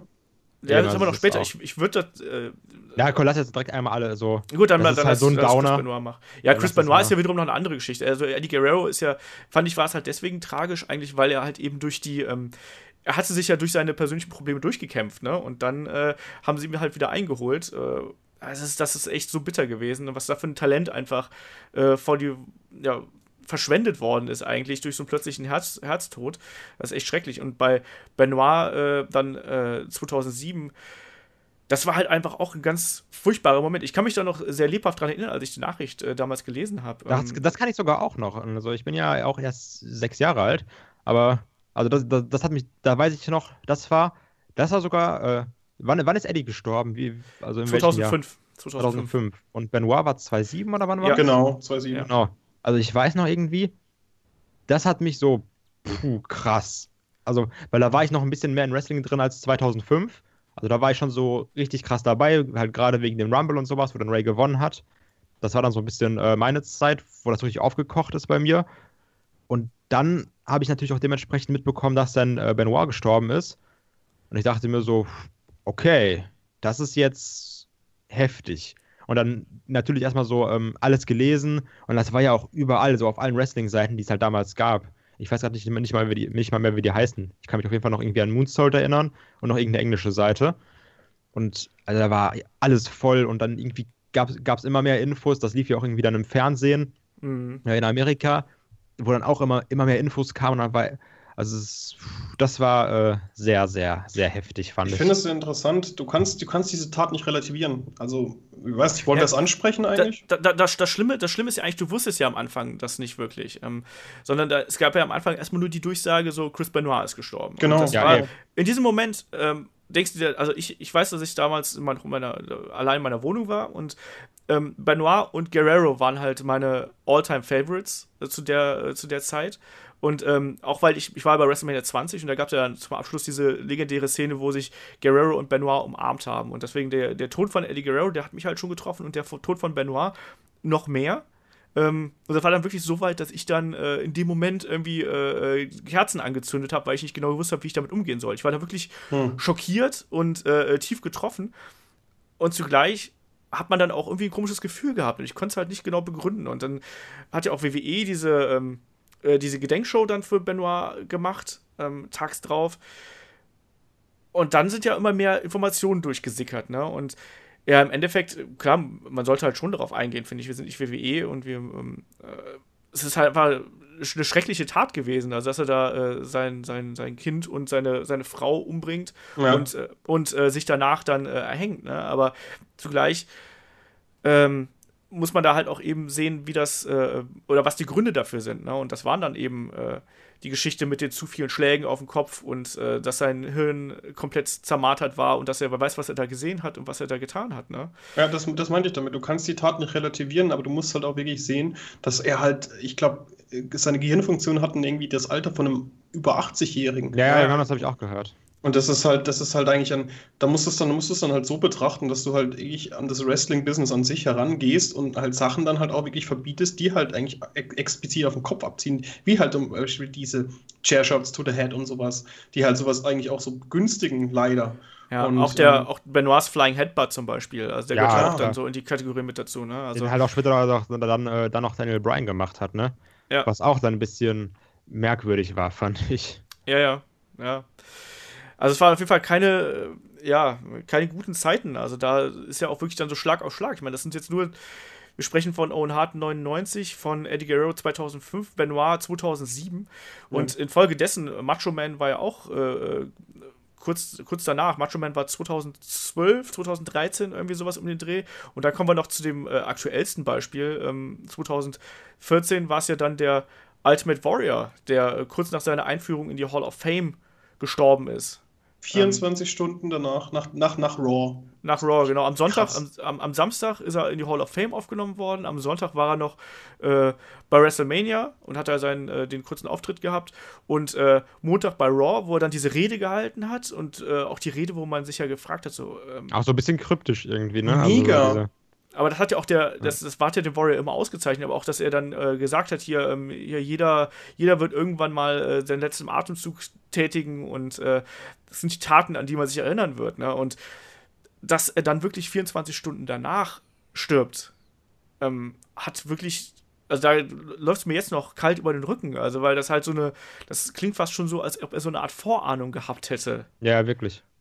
Ja, und, Also, äh, es ist, Warrior war halt auch einer von meinen Kindheitshelden und da bin ich auch immer bis heute, äh, ich habe den nie live gesehen. Das ist so ein Ding, was, was mich, glaube ich, auch äh, es nicht verfolgen wird, aber was mich echt traurig macht aus heutiger Sicht, ähm, dass ich nie die Chance gehabt habe, den Ultimate Warrior live zu sehen. Und da war ich tatsächlich äh, auch neidisch auf den guten Kuro, ihn ja zumindest mal kennengelernt hat, wenn auch nicht auf die allerfreundlichste Art und Weise am WrestleMania-Wochenende, Mhm. weil der Warrior ja bekanntermaßen auch ein ganz besonderer Mensch war und auch nicht nur positiv. Das will ich auch äh, gar nicht irgendwie unter, unter den Teppich kehren. Also, er hat ja auch ja, da manche, also waren da nicht auch Sachen gegen Schwule und sowas alles. Genau, also, ja, ja, Ja, genau. ziemlich, Ah, ziemlich, ziemlich äh, konservatives Gedankengut. Genau, also das, Ja. das muss man auch gar nicht, äh, gar nicht irgendwie unter den Teppich kehren. Also, dass er so als Privatmensch, glaube ich, weder der einfachste noch der liberalste oder offenste Mensch war.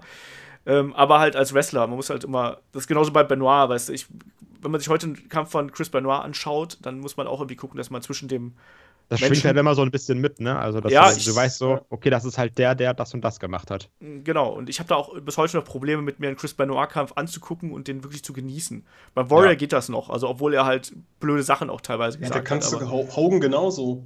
Hogan ist ja auch äh, Unterstützer von, von Trump zum Beispiel gewesen und trotzdem finde ich Hogan ganz okay von den Storylines her. Ja, ja, deswegen, da muss man einfach trennen. Und, Aber ich äh, muss eine Sache muss ich jetzt in dem Bezug noch erwähnen. Ich weiß nicht, ob das bei euch auch so war, aber ich musste. Das Videopackage hat mich schon immer sehr, sehr mitgenommen. Und du hast ja auch gesagt, bewegende Sachen. Ich fand diese Sache mit äh, diesem Conor the Crusher fand ich auch mega heftig. Ja, Oh das ja. stimmt. Also das stimmt.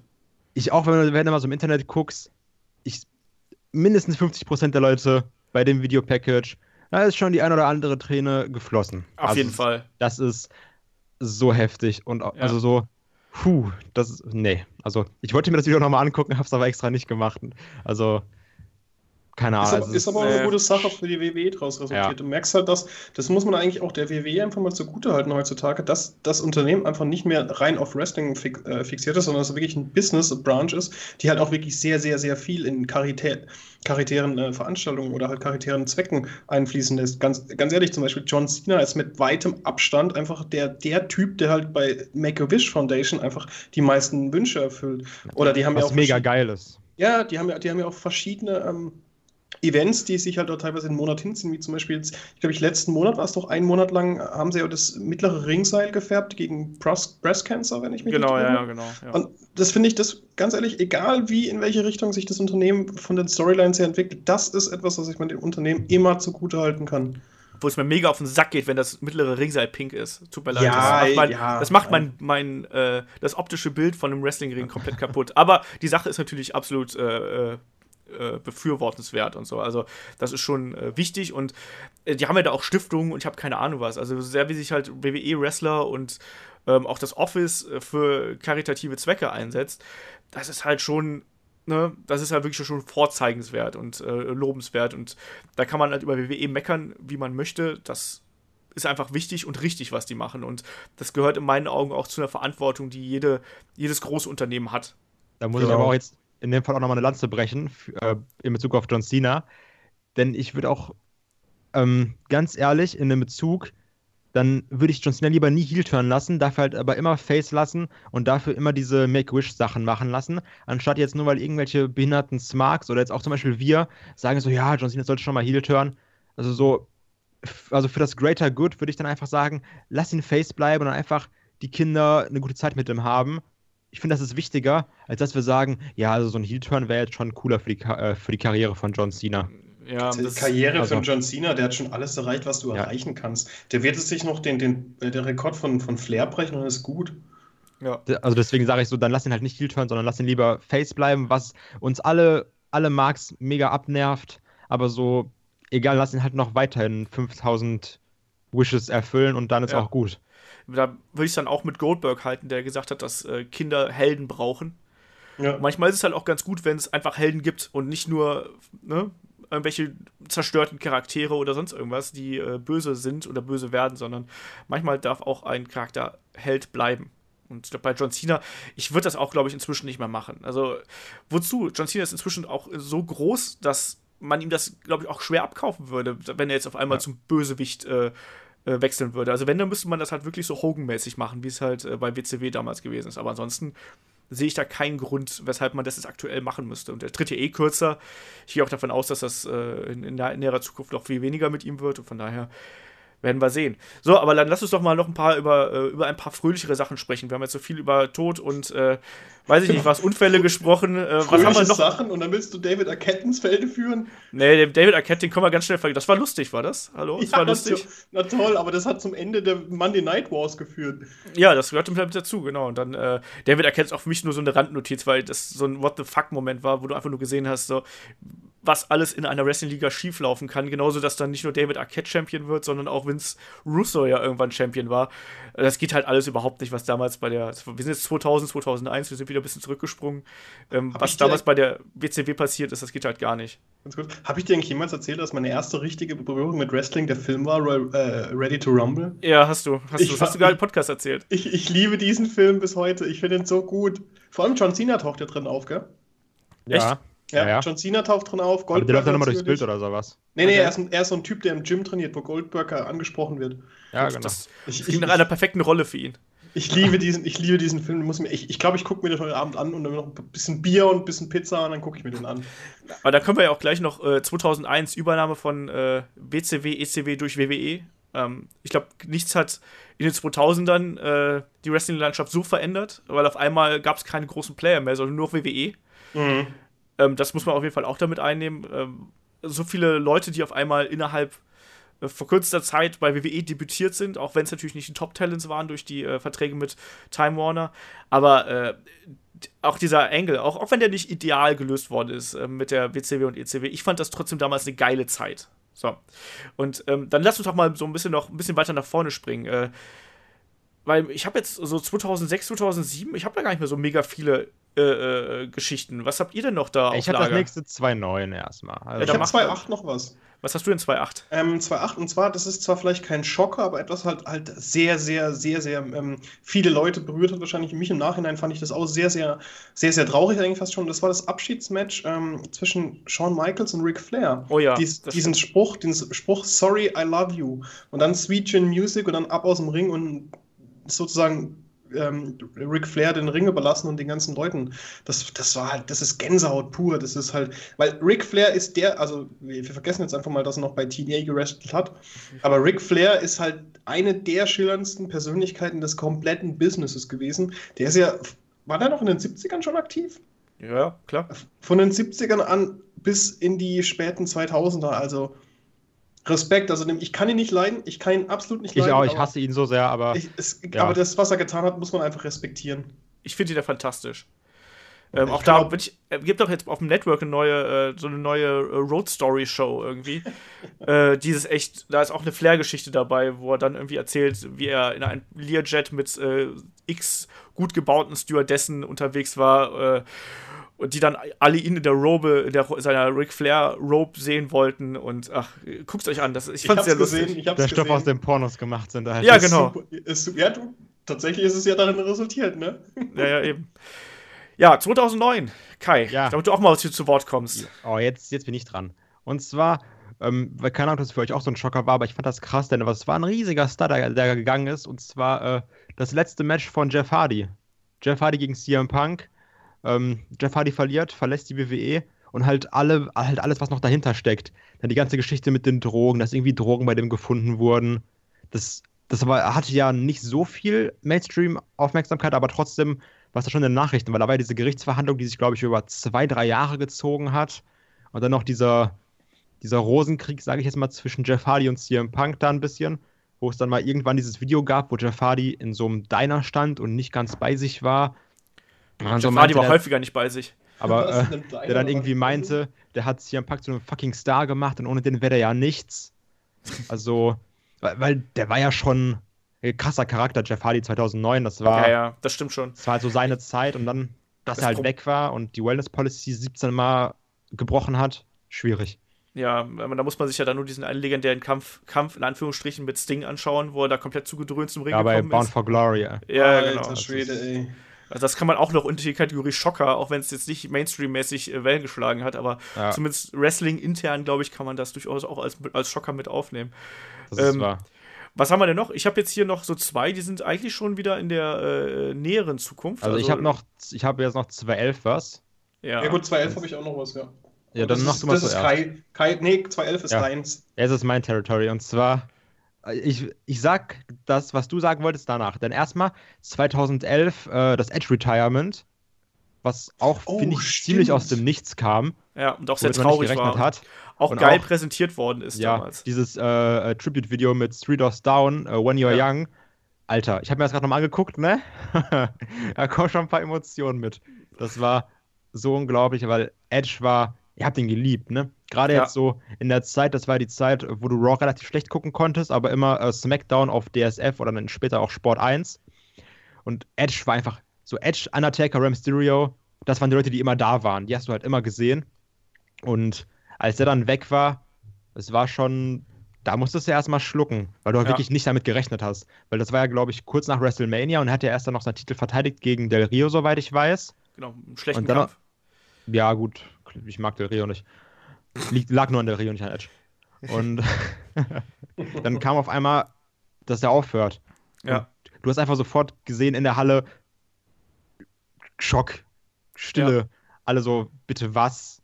Das fand ist ich ähnlich wie, unglaublich wie bei schlimm. Daniel Bryan. Ne? Also äh, auch als dann wirklich hieß so heute Breaking News, äh, Daniel Bryan verkündet äh, den, seinen Abschied. Man hat ja da auch schon so ein bisschen befürchtet, aber man hat ja auch immer sich noch dran geklammert, dass es halt noch weitergehen würde. Ne? Und Ja, bei Edge ja. war es halt noch viel unmittelbarer. Das war ja wirklich, wie du gerade gesagt hast. Ne? Du, im, in einer Woche hat er noch gekämpft und ein paar Tage später hieß es so, jetzt übrigens nicht mehr. Ne? Und äh, das war, das war echt bitter. Und die andere Geschichte von 2011 äh, Ja, hat auch mit einem Herrn CM Punk zu tun, denke Ja, ich mal. das jetzt kommt. Ich mache jetzt am besten einmal einen ganzen CM Punk-Block, also weil ich habe nämlich vier Daten, die sind jetzt, also da ist noch was an 13 und 14, das machen wir aber einmal alles kurz weg.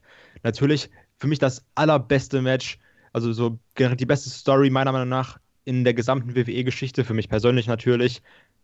Punk gegen John Cena, dieses unglaubliche Match bei. die Vorgeschichte musste ja erstmal, die Pipebomb-Promo Ja, ist ja noch genau. viel wichtiger.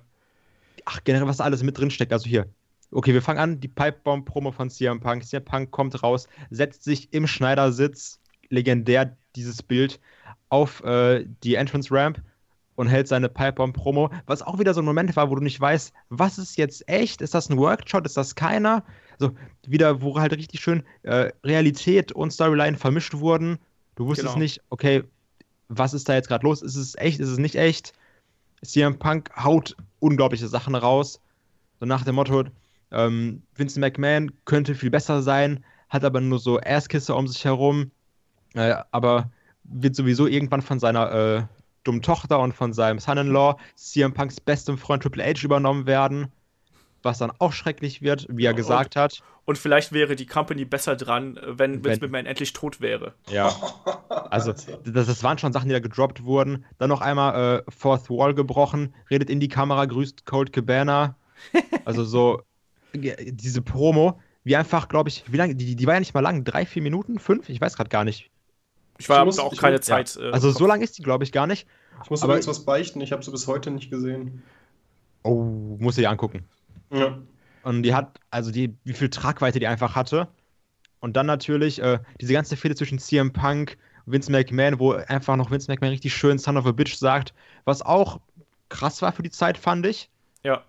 Und dann natürlich das Match, das Match der Matches, CM Punk gegen John Cena in fucking Chicago.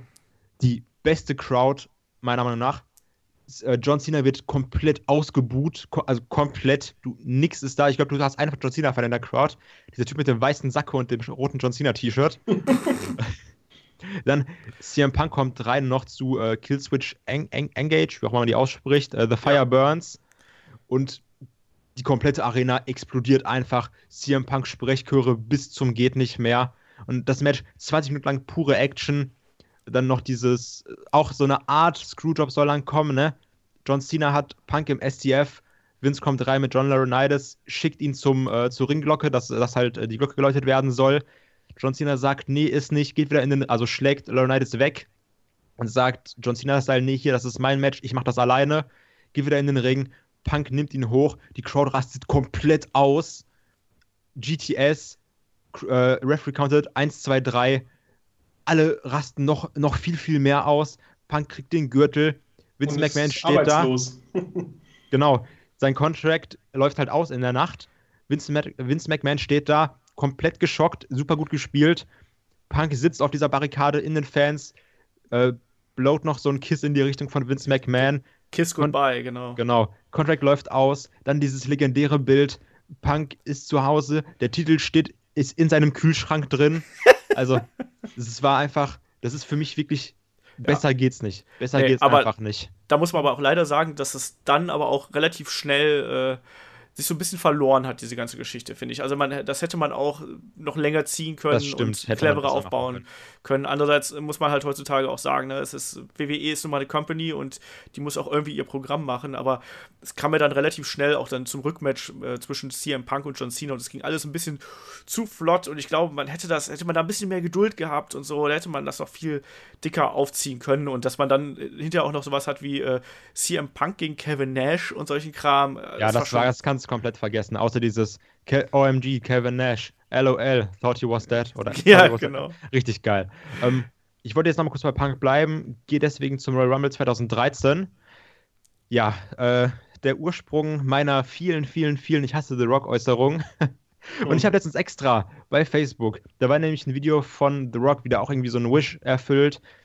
Und das hat einfach perfekt gepasst. Da stand nämlich, Dwayne seems like a nice guy, but I still hate The Rock because he beat CM Punk with an elbow drop. Und ich finde, das passt, fasst es perfekt zusammen. Also, ich mag Dwayne. Er scheint wirklich ein sehr, sehr netter Typ zu sein, aber ich hasse einfach The Rock, weil er CM Punk mit dem Elbow Drop besiegt hat. Und also wirklich, besser kann man es einfach nicht sagen. Das, ich, meiner Meinung nach das Ende, ein sehr, sehr schlechtes Ende für einen unglaublich schönen Title Run. Klar, so jetzt, ob der jetzt so, so gut war, kann man jetzt mal dahingestellt lassen, aber er spricht auch halt ein bisschen äh, der Fanboy natürlich aus mir. Und ich fand das so schrecklich, dass einfach dann das weggeworfen wurde für so eine dumme, dumme Scheiße wie John Cena gegen The Rock. Einfach nochmal, fand ich mega kacke. Ja, Ja. das kann man so stehen lassen. Jetzt, um den CM Punk-Block abzuschließen, komme ich nach dem Royal Rumble. CM Punk geht von der WWE. Huch. Ja, eben so komplett drop the mic. Die Sache war, ich kann mich da noch perfekt dran erinnern, 2014 war das Jahr, in dem ich Abitur gemacht habe. Ähm, und ich saß in der Schule Freistunde. Schön hier Handy, ne? Aldi Talk Flat, super, mit Internet. Das. Alter. Und ähm, dann auf einmal kam die Nachricht, auch aus dem Nichts, CM Punk hat die WWE, WWE verlassen. Ich sitze in, der Fre- ich sitz in meiner Freistunde, komplett alle Leute mir um mich herum, scheißegal, geht mir nicht um den Sack. Ich bin an meinem Handy, gehe auf alle Seiten, it's still real to us, the 434, PW Insider. Ich so, nein, nein, nein, das kann nicht, nein, nein, nein, äh, äh, das stimmt nicht, das kann nicht wahr sein. Ich lese, ich so, CM Punk weg, hier, bab, bab, ist gegangen. Und ich habe das nicht realisiert, ne? Also ich, ich wollte das nicht wahrhaben. Ich konnte nicht glauben, dass CM Punk einfach weg war. So, ich dachte, das kann nicht. Nein! So, CM Punk war für mich immer. Das hat sich aber doch angedeutet. Ja, aber das ist ja eine Sache. Tut mir leid, dass ich da deine Illusion zerstören Ja, muss, aber es, klar. Es, es hat, aber ist ja nochmal eine Sache, wenn du es einfach nicht wahrhaben willst, weißt du? Ja. Es ist so eine Sache so, du, du weißt, dass es kommt, aber du willst es halt einfach nicht glauben, weil du dir denkst, das kann doch jetzt nicht wahr sein. Das kann doch jetzt nicht sein, dass, dass der weg ist. Ich meine, warum? Wa- Warum macht er das? Der Typ ist unglaublich. So jetzt mach doch keine Scheiße. Also ich war da, ich glaube, das ist das, was mich am meisten geschockt hat, wo ich da wirklich mitbekommen habe, okay, CM Punk ist jetzt wirklich weg. Ich habe auch immer noch so danach gedacht, so die, die nächsten drei Monate, ja Der gut, vielleicht, vielleicht kommt er wieder. Ah. Und dann immer mehr, immer mehr und dann, Der ist nur Nee, Zigaretten ist holen. halt der so. kommt wieder. ja, Was ich noch viel schlimmer finde an der ganzen Geschichte ist ja, wie er gekündigt wurde. Das fand ich schlimm. Das meinst du also am Hochzeitstag? Ah äh, ja, mit Ja, Press. der ganze Rosenkrieg. Also, Ja. Ach, und dann noch mit reinnehmen kann man ja auch diesen CM Punk Cold Cabana Podcast, den ich, der auch Der ist super. war, Den sollte man sich auch unbedingt anhören, wenn man das Ja. noch nicht getan hat. Also Der das sollte man unbedingt machen. Aber lass mich jetzt hier im Zweiteiler. Punk-Podcast abschließen, weil äh, Ja, ja. Herr Punk Deswegen. Das war war ja auch jetzt so zwei Jahre. Blog zu dem. Äh, Ja. Fandet ihr, als Frage, fandet ihr das Debüt vom Shield so als Schocker? Also, weil Nö. jetzt retrospektiv muss man sagen, das war krass. Aber in dem Moment hat man das doch nicht so als krass empfunden, oder? Nee, ich fand das. Es war halt eine. Da, da würde ich das Debüt von The Nexus zum Beispiel als größeren Schocker Ja, irgendwie schon, oder? Also, weil das war halt einfach so, okay, drei Leute greifen ein, das sind drei neue, hu.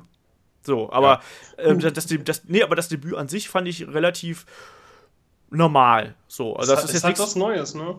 Ja, aber es war jetzt nicht, nee, aber es war jetzt auch nicht so Neues. Also das ist, war, es war jetzt okay, aber wie gesagt, da hatte ich, finde ich, hatte das äh, Debüt von The Nexus hatte mehr Impact.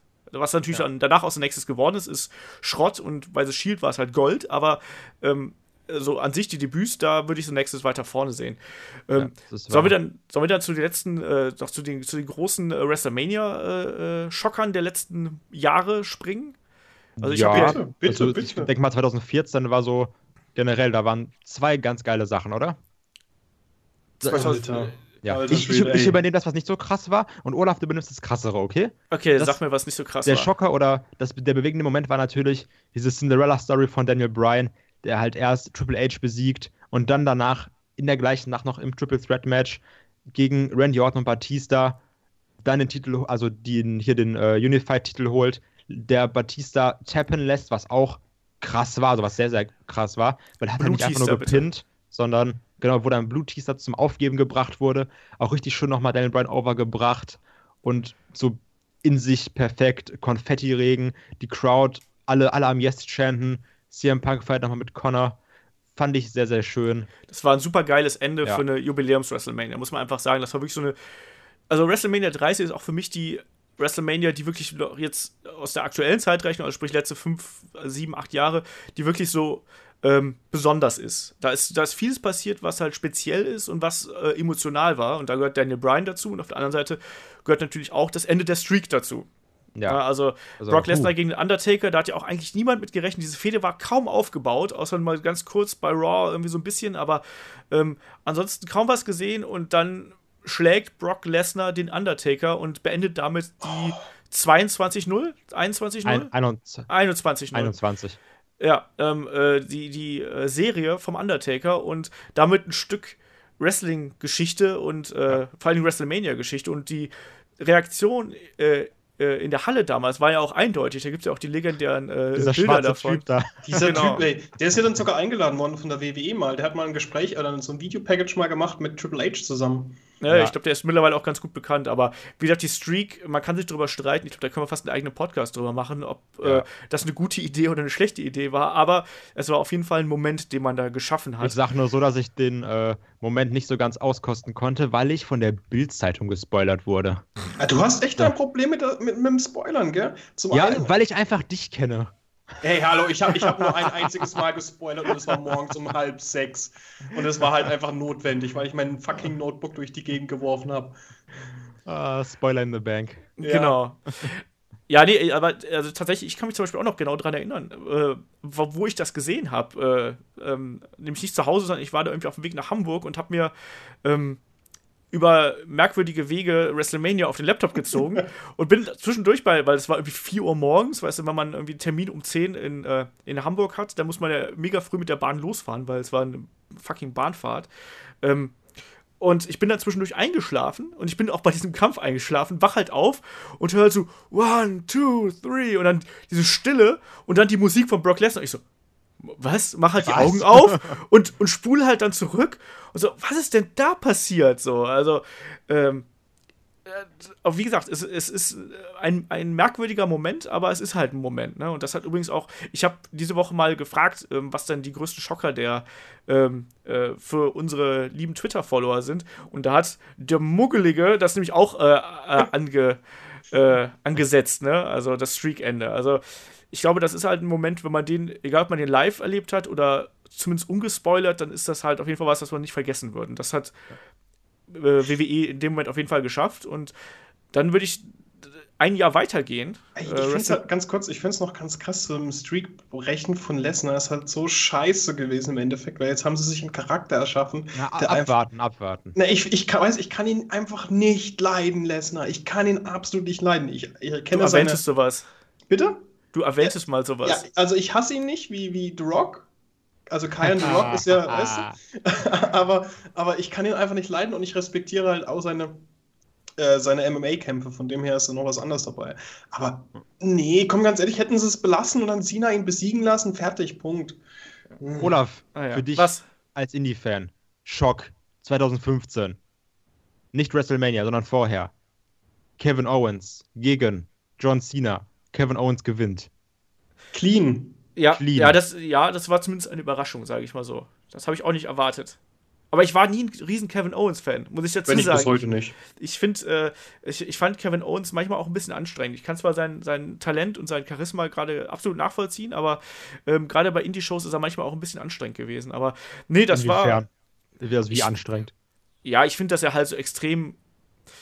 Er spielt halt ein bisschen zu sehr mit diesen Smart Mark Gimmicks. Das machen ja viele, das macht zum Beispiel die Young Bucks ja auch, ähm, die dann ähm, extrem mit diesem in, äh, Internet-Community-Gedönse äh, spielen und da extrem drauf eingehen. Und ja, das finde ich hin und wieder ganz lustig. Bei Kevin Owens ich's, fand ich es äh, zuweilen ein bisschen anstrengend, muss man sozusagen. Ich hätte jetzt aber eher äh, den Rollins Cash in bei WrestleMania äh, Ja, ich genannt. extra noch genommen, weil das vorher war, deswegen. Weil das war ja, Ja. bei Elimination Chamber. Stimmt. Ähm, aber Rollins Cash-In passt ja eigentlich auch äh, in die äh, Indie-Schiene rein. Und damals bin ich gespoilert worden übrigens. Oh, das ist mies. Ne, nee, weißt du von wem? Von der WXW-App. Weil das war, hat die WXW ist auf die kluge Idee gekommen, obwohl Rollins nur irgendwie viermal bei denen aufgetreten ist. Gratulation an, äh, an äh, ehemaligen WXW äh, hier Fly-In äh, Seth Rollins dafür, dass er WWE-Champion ist. Und du Oh, ich weiß ich gucke doch nicht mal auf Facebook, sondern sonst einfach so, ich kriege eine Push-Nachricht über die App oder sonst oh irgendwas. Gott, und, so. nein. und das war, da hat sich, haben sich die WXW auch keine Freunde gemacht zu dem Zeitpunkt. Nee, ich, äh, das war zwar auch ein Schockmoment, ich fand ihn jetzt auch cool, aber ich habe ihn halt nicht so erleben dürfen. Also das war halt mein Okay. Problem. Wie war das denn bei euch? Wer zuerst? Flo, Flo, willst du zuerst oder? Ja, Frodo will zuerst. Frodo? Ich bin also ich bin Frodo. ähm, tatsächlich fand ich so okay. Ich bin ich bin halt kein so. Also, man muss ja sagen, dass halt die Geschichte dahin gegangen ist, dass ja Rollins ja schon mit äh, J&J Security da verbandelt war. Er wäre ein Authority-Figure und äh, Ambrose war ja noch mit Reigns verbandelt und Reigns war halt dann so der Typ, der so der Cena 2.0, den noch weniger Leute leiden können. Und ähm, ich habe nie, äh, nie, nie so wirklich den, die, die Faszination von Rollins verstanden, bis vor ein paar Monaten. Und ähm, ja, ich fand es halt eigentlich ganz cool, dass er eingecasht hat, weil er eigentlich den technisch wesentlich bessere Charakter ist und einfach auch der interessantere Charakter darstellt. Von dem her fand ich es ganz nett. Ja. Mehr nicht. Aber, aber erneut, also man, man merkt halt schon, dass so die Schockerrate äh, im Vergleich zu den 90ern und äh, so deutlich zurückgegangen ist, wenn man so in die letzten 10, 15 Jahre schaut. Also es ist schon ein ganz Stückchen weniger. Ja gut, aber Und- das warst du halt, äh, du musst halt gucken, ich finde so ein, so ein Ende der Streak ist halt irgendwie gleich zehn Schockern aus, keine Ahnung wann. Ah, ich würde das Ende der Streak mal mit dem äh, mit der Gründung der NWO gleichsetzen, so vom Bauchgefühl her. Aber das, Oh. äh, das ist halt auch, ja, hallo. Ja. Ähm, äh, ähm, naja, aber das ist ja auch, grundsätzlich sind so Schocker-Geschichten ja auch immer sehr subjektiv. Und Ja. deswegen frage ich mal, ist der, der Kampf Goldberg gegen Lesnar, war das für euch ein Schocker? Oder war das einfach nur eine Überraschung? Also hat, habt Hm. ihr da äh, weinend danach auf dem Boden gelegen und habt euch in die Fötusstellung gerollt? ich oder, dachte mir nur so, was war das jetzt? So, okay, Genau. was macht ihr daraus? Ich bin gespannt. So, ich bin jetzt offen für alles, aber zeig mal, was du kannst. Ja. Ja gut, ich habe ja schon im, Podcast dazu gesagt, dass ich halt einfach keine Verbandlung zu den beiden Charakteren von früher hatte, außer dass ich Lesnar nicht leiden kann. Äh. Du erwähntest sowas. Äh, schon wieder. ähm, also für mich, ich fand es eigentlich nur sehr überraschend, also schockierend nicht, aber ich verstehe halt auch die Reichweite oder die Tragweite von dem Ganzen. Wenn ich so, so rückblickend oder beziehungsweise mit Hinblick auf das gesamte Universum und die Geschichte der WWE, WCW, WWE, weiß was ich noch was, fand ich das schon sehr interessant weil sie haben halt den, den Streetbreaker breaken lassen. Ja. Das stimmt. Äh, Nochmal eine Überraschung und ein Schocker auf jeden Fall. Überraschung, Shane McMahon Comeback. Das war oh ja, schon nicht schlecht. Oh ja. Also komm, Fand jetzt mal. ziemlich geil. Ja, das die kann man Crowd machen. komplett ausgerastet. Das war schon, schon sehr, sehr geil. Also, habe ich mir auch, auch mindestens schon zehnmal angeguckt, bestimmt. Ich auch. Ich auch, auch, da war es halt cool, dass das nicht angekündigt war. Ja. Wie gesagt, zum Goldberg-Comeback zum Beispiel. So, jetzt aber, pass auf.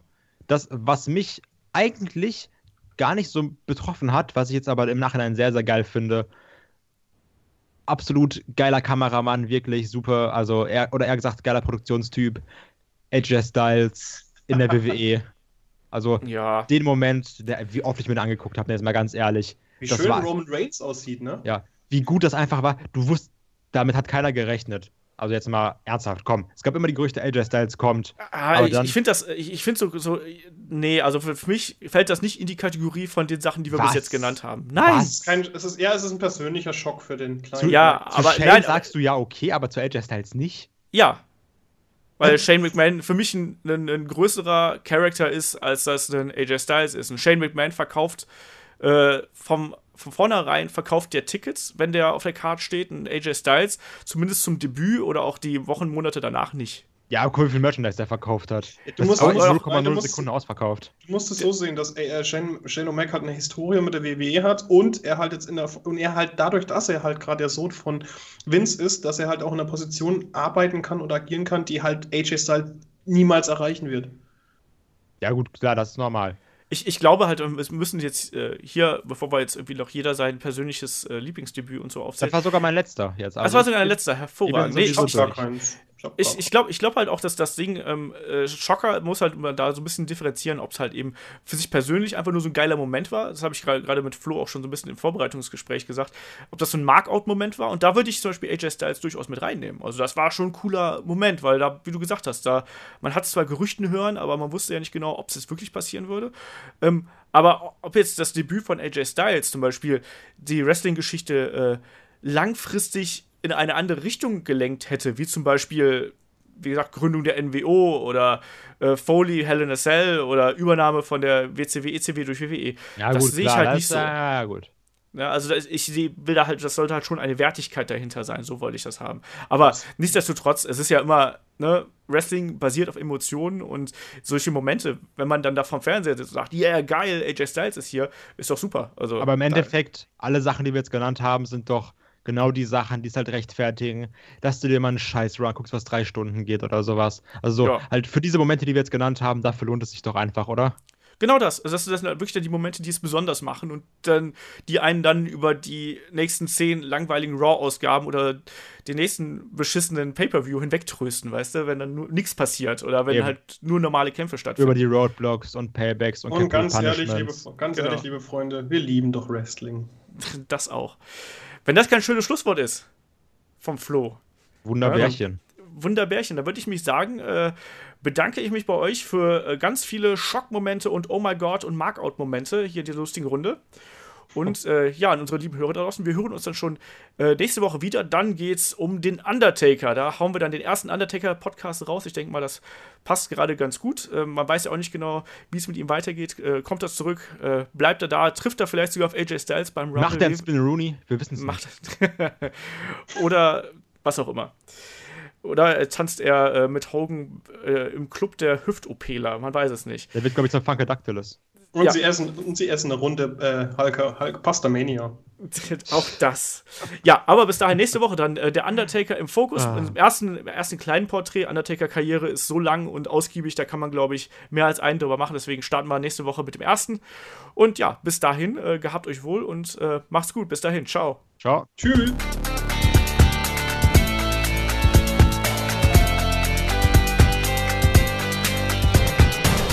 Headlock der Pro Wrestling Podcast.